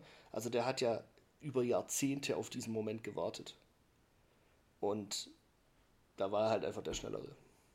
Ja. Was ich übrigens an dieser ganzen äh, Sequenz total absurd finde, ist, dass Jill und Cheyenne davon nichts mitbekommen haben, wer gewonnen hat.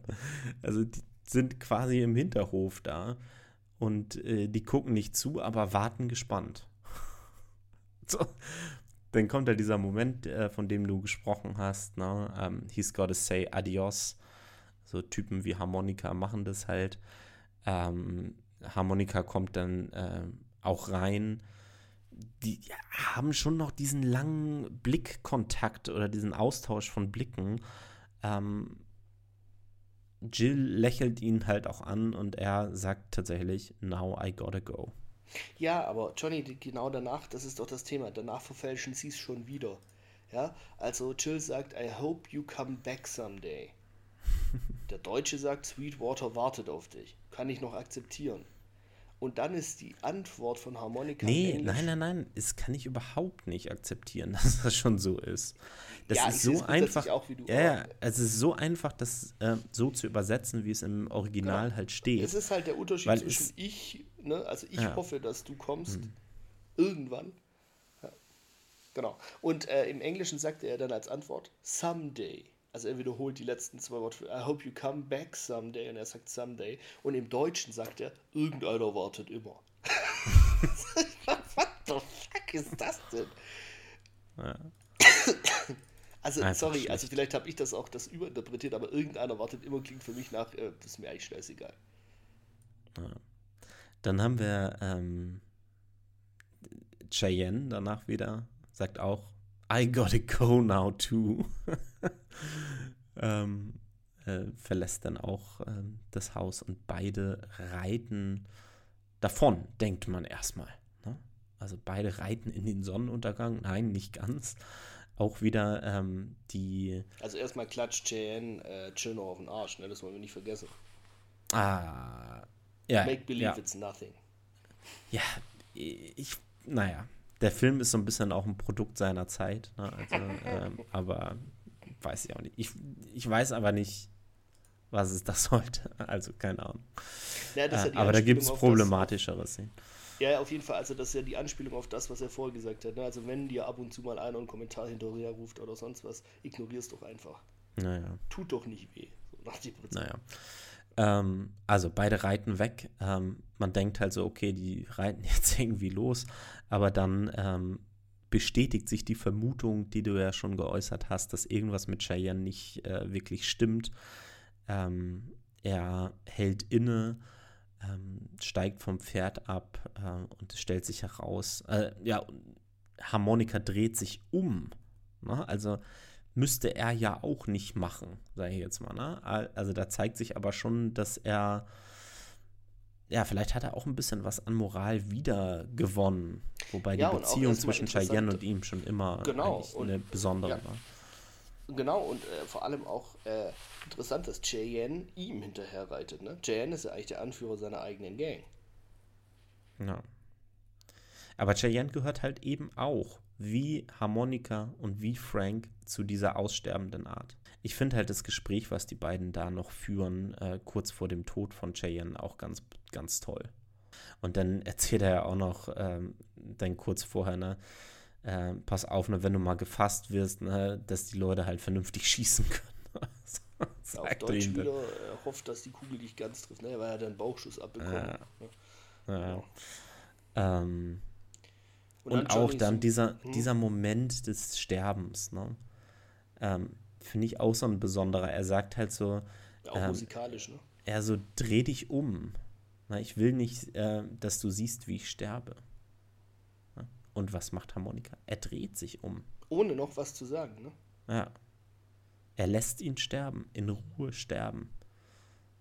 Und dann nimmt er ihn auf dem Pferd mit und reitet los. Ja, aber Johnny, wo reitet er hin? Das ist doch, das ist doch, also so symbolisch cool, oder? Also erstmal fährt der Zug ein. Ja? Ja. Der Zug ist jetzt in Sweetwater. Das, was Bane von Anfang an gesagt hat oder gehofft hat, ist eingetreten. Du siehst Jill, wie sie Janes Rad folgt, rausgeht, mit den Männern redet, alle schauen sich um sie, ihn Wasser bringt und so weiter.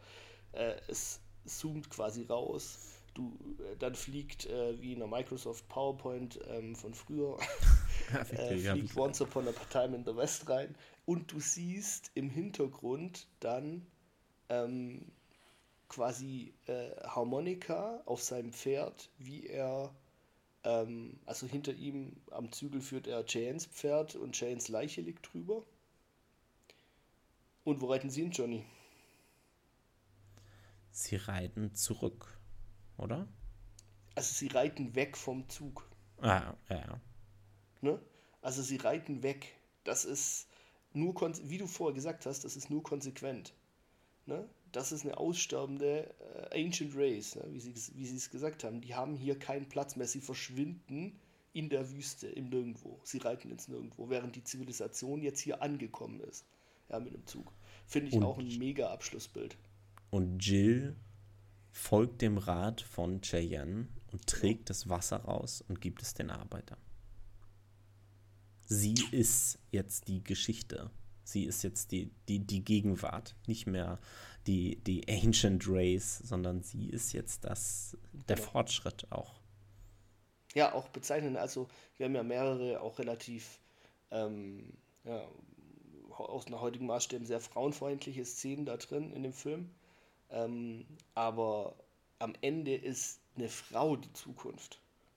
Ne? Also Chill ist die Zukunft, wie du gerade gesagt hast. Finde ich auch sehr äh, symbolisch.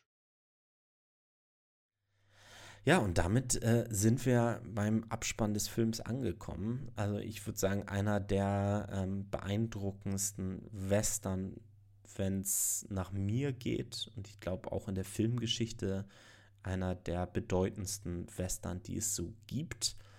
Ähm, hat mich und beeindruckt mich immer noch bis zum heutigen Tag sehr. Und ich gucke den Film sehr gern. Und ich bin, ich, also um nochmal auf deinen, ähm, deine Aussage vom Anfang des Podcasts zurückzukommen, auch ich bin nicht immer in der Verfassung, diesen Film mhm. zu gucken, sodass ja. ich jetzt denke, ah, jetzt gucke ich nochmal schön, spiel mir das Lied vom Tod. So, ne? Das ist ein grandioser Film, aber das heißt nicht, dass jeder Film in jeder Lebenssituation oder jeder Stimmungslage immer der richtige Film ist. Genau. Aber man bereut es halt im, am Ende dann halt bei solchen Meisterwerken wie diesem halt nicht, wenn man da nochmal raufgeguckt hat. Ja, definitiv. Dann äh, die, diesen Einblick in diese kleinen Departments haben wir jetzt nicht so viel gegeben, zugegebenermaßen. Oh, ich ähm, schon, also gerade Musik und Schnitt aber und Kamera. Genau, teilweise schon. Ähm, ich finde halt beim Film und das, da ist Spiel mir das Lied vom Tod halt ähm, sehr bezeichnend dafür. Für mich gibt es nichts, kein Job der Welt, der mehr Teamarbeit ist als Film, als an einem Filmset zu sein. Ja. Und das sage ich als jemand, der auch auf Filmsets schon häufiger war. Ähm, kein Department funktioniert oder kein Department funktioniert ohne das andere. Keine Person funktioniert ohne die anderen Personen. Und ähm, in Spiel mir das Lied vom Tod oder Once Upon a Time in the West, ähm, da spielen diese verschiedenen Elemente des Films, ähm, die passen so gut zusammen ähm, und sie ergänzen sich gut. Und jeder Ebene, sei es die ähm, Tonebene, ähm, über die, die Toneffekte, über die Musik, über die Kamera, über den Schnitt, über die Regie, über das Schauspiel, jedes Ele Element bekommt seinen Platz und nur mit all diesen Elementen wird dieser Film ähm, zu dem Meisterwerk, was er auch ist.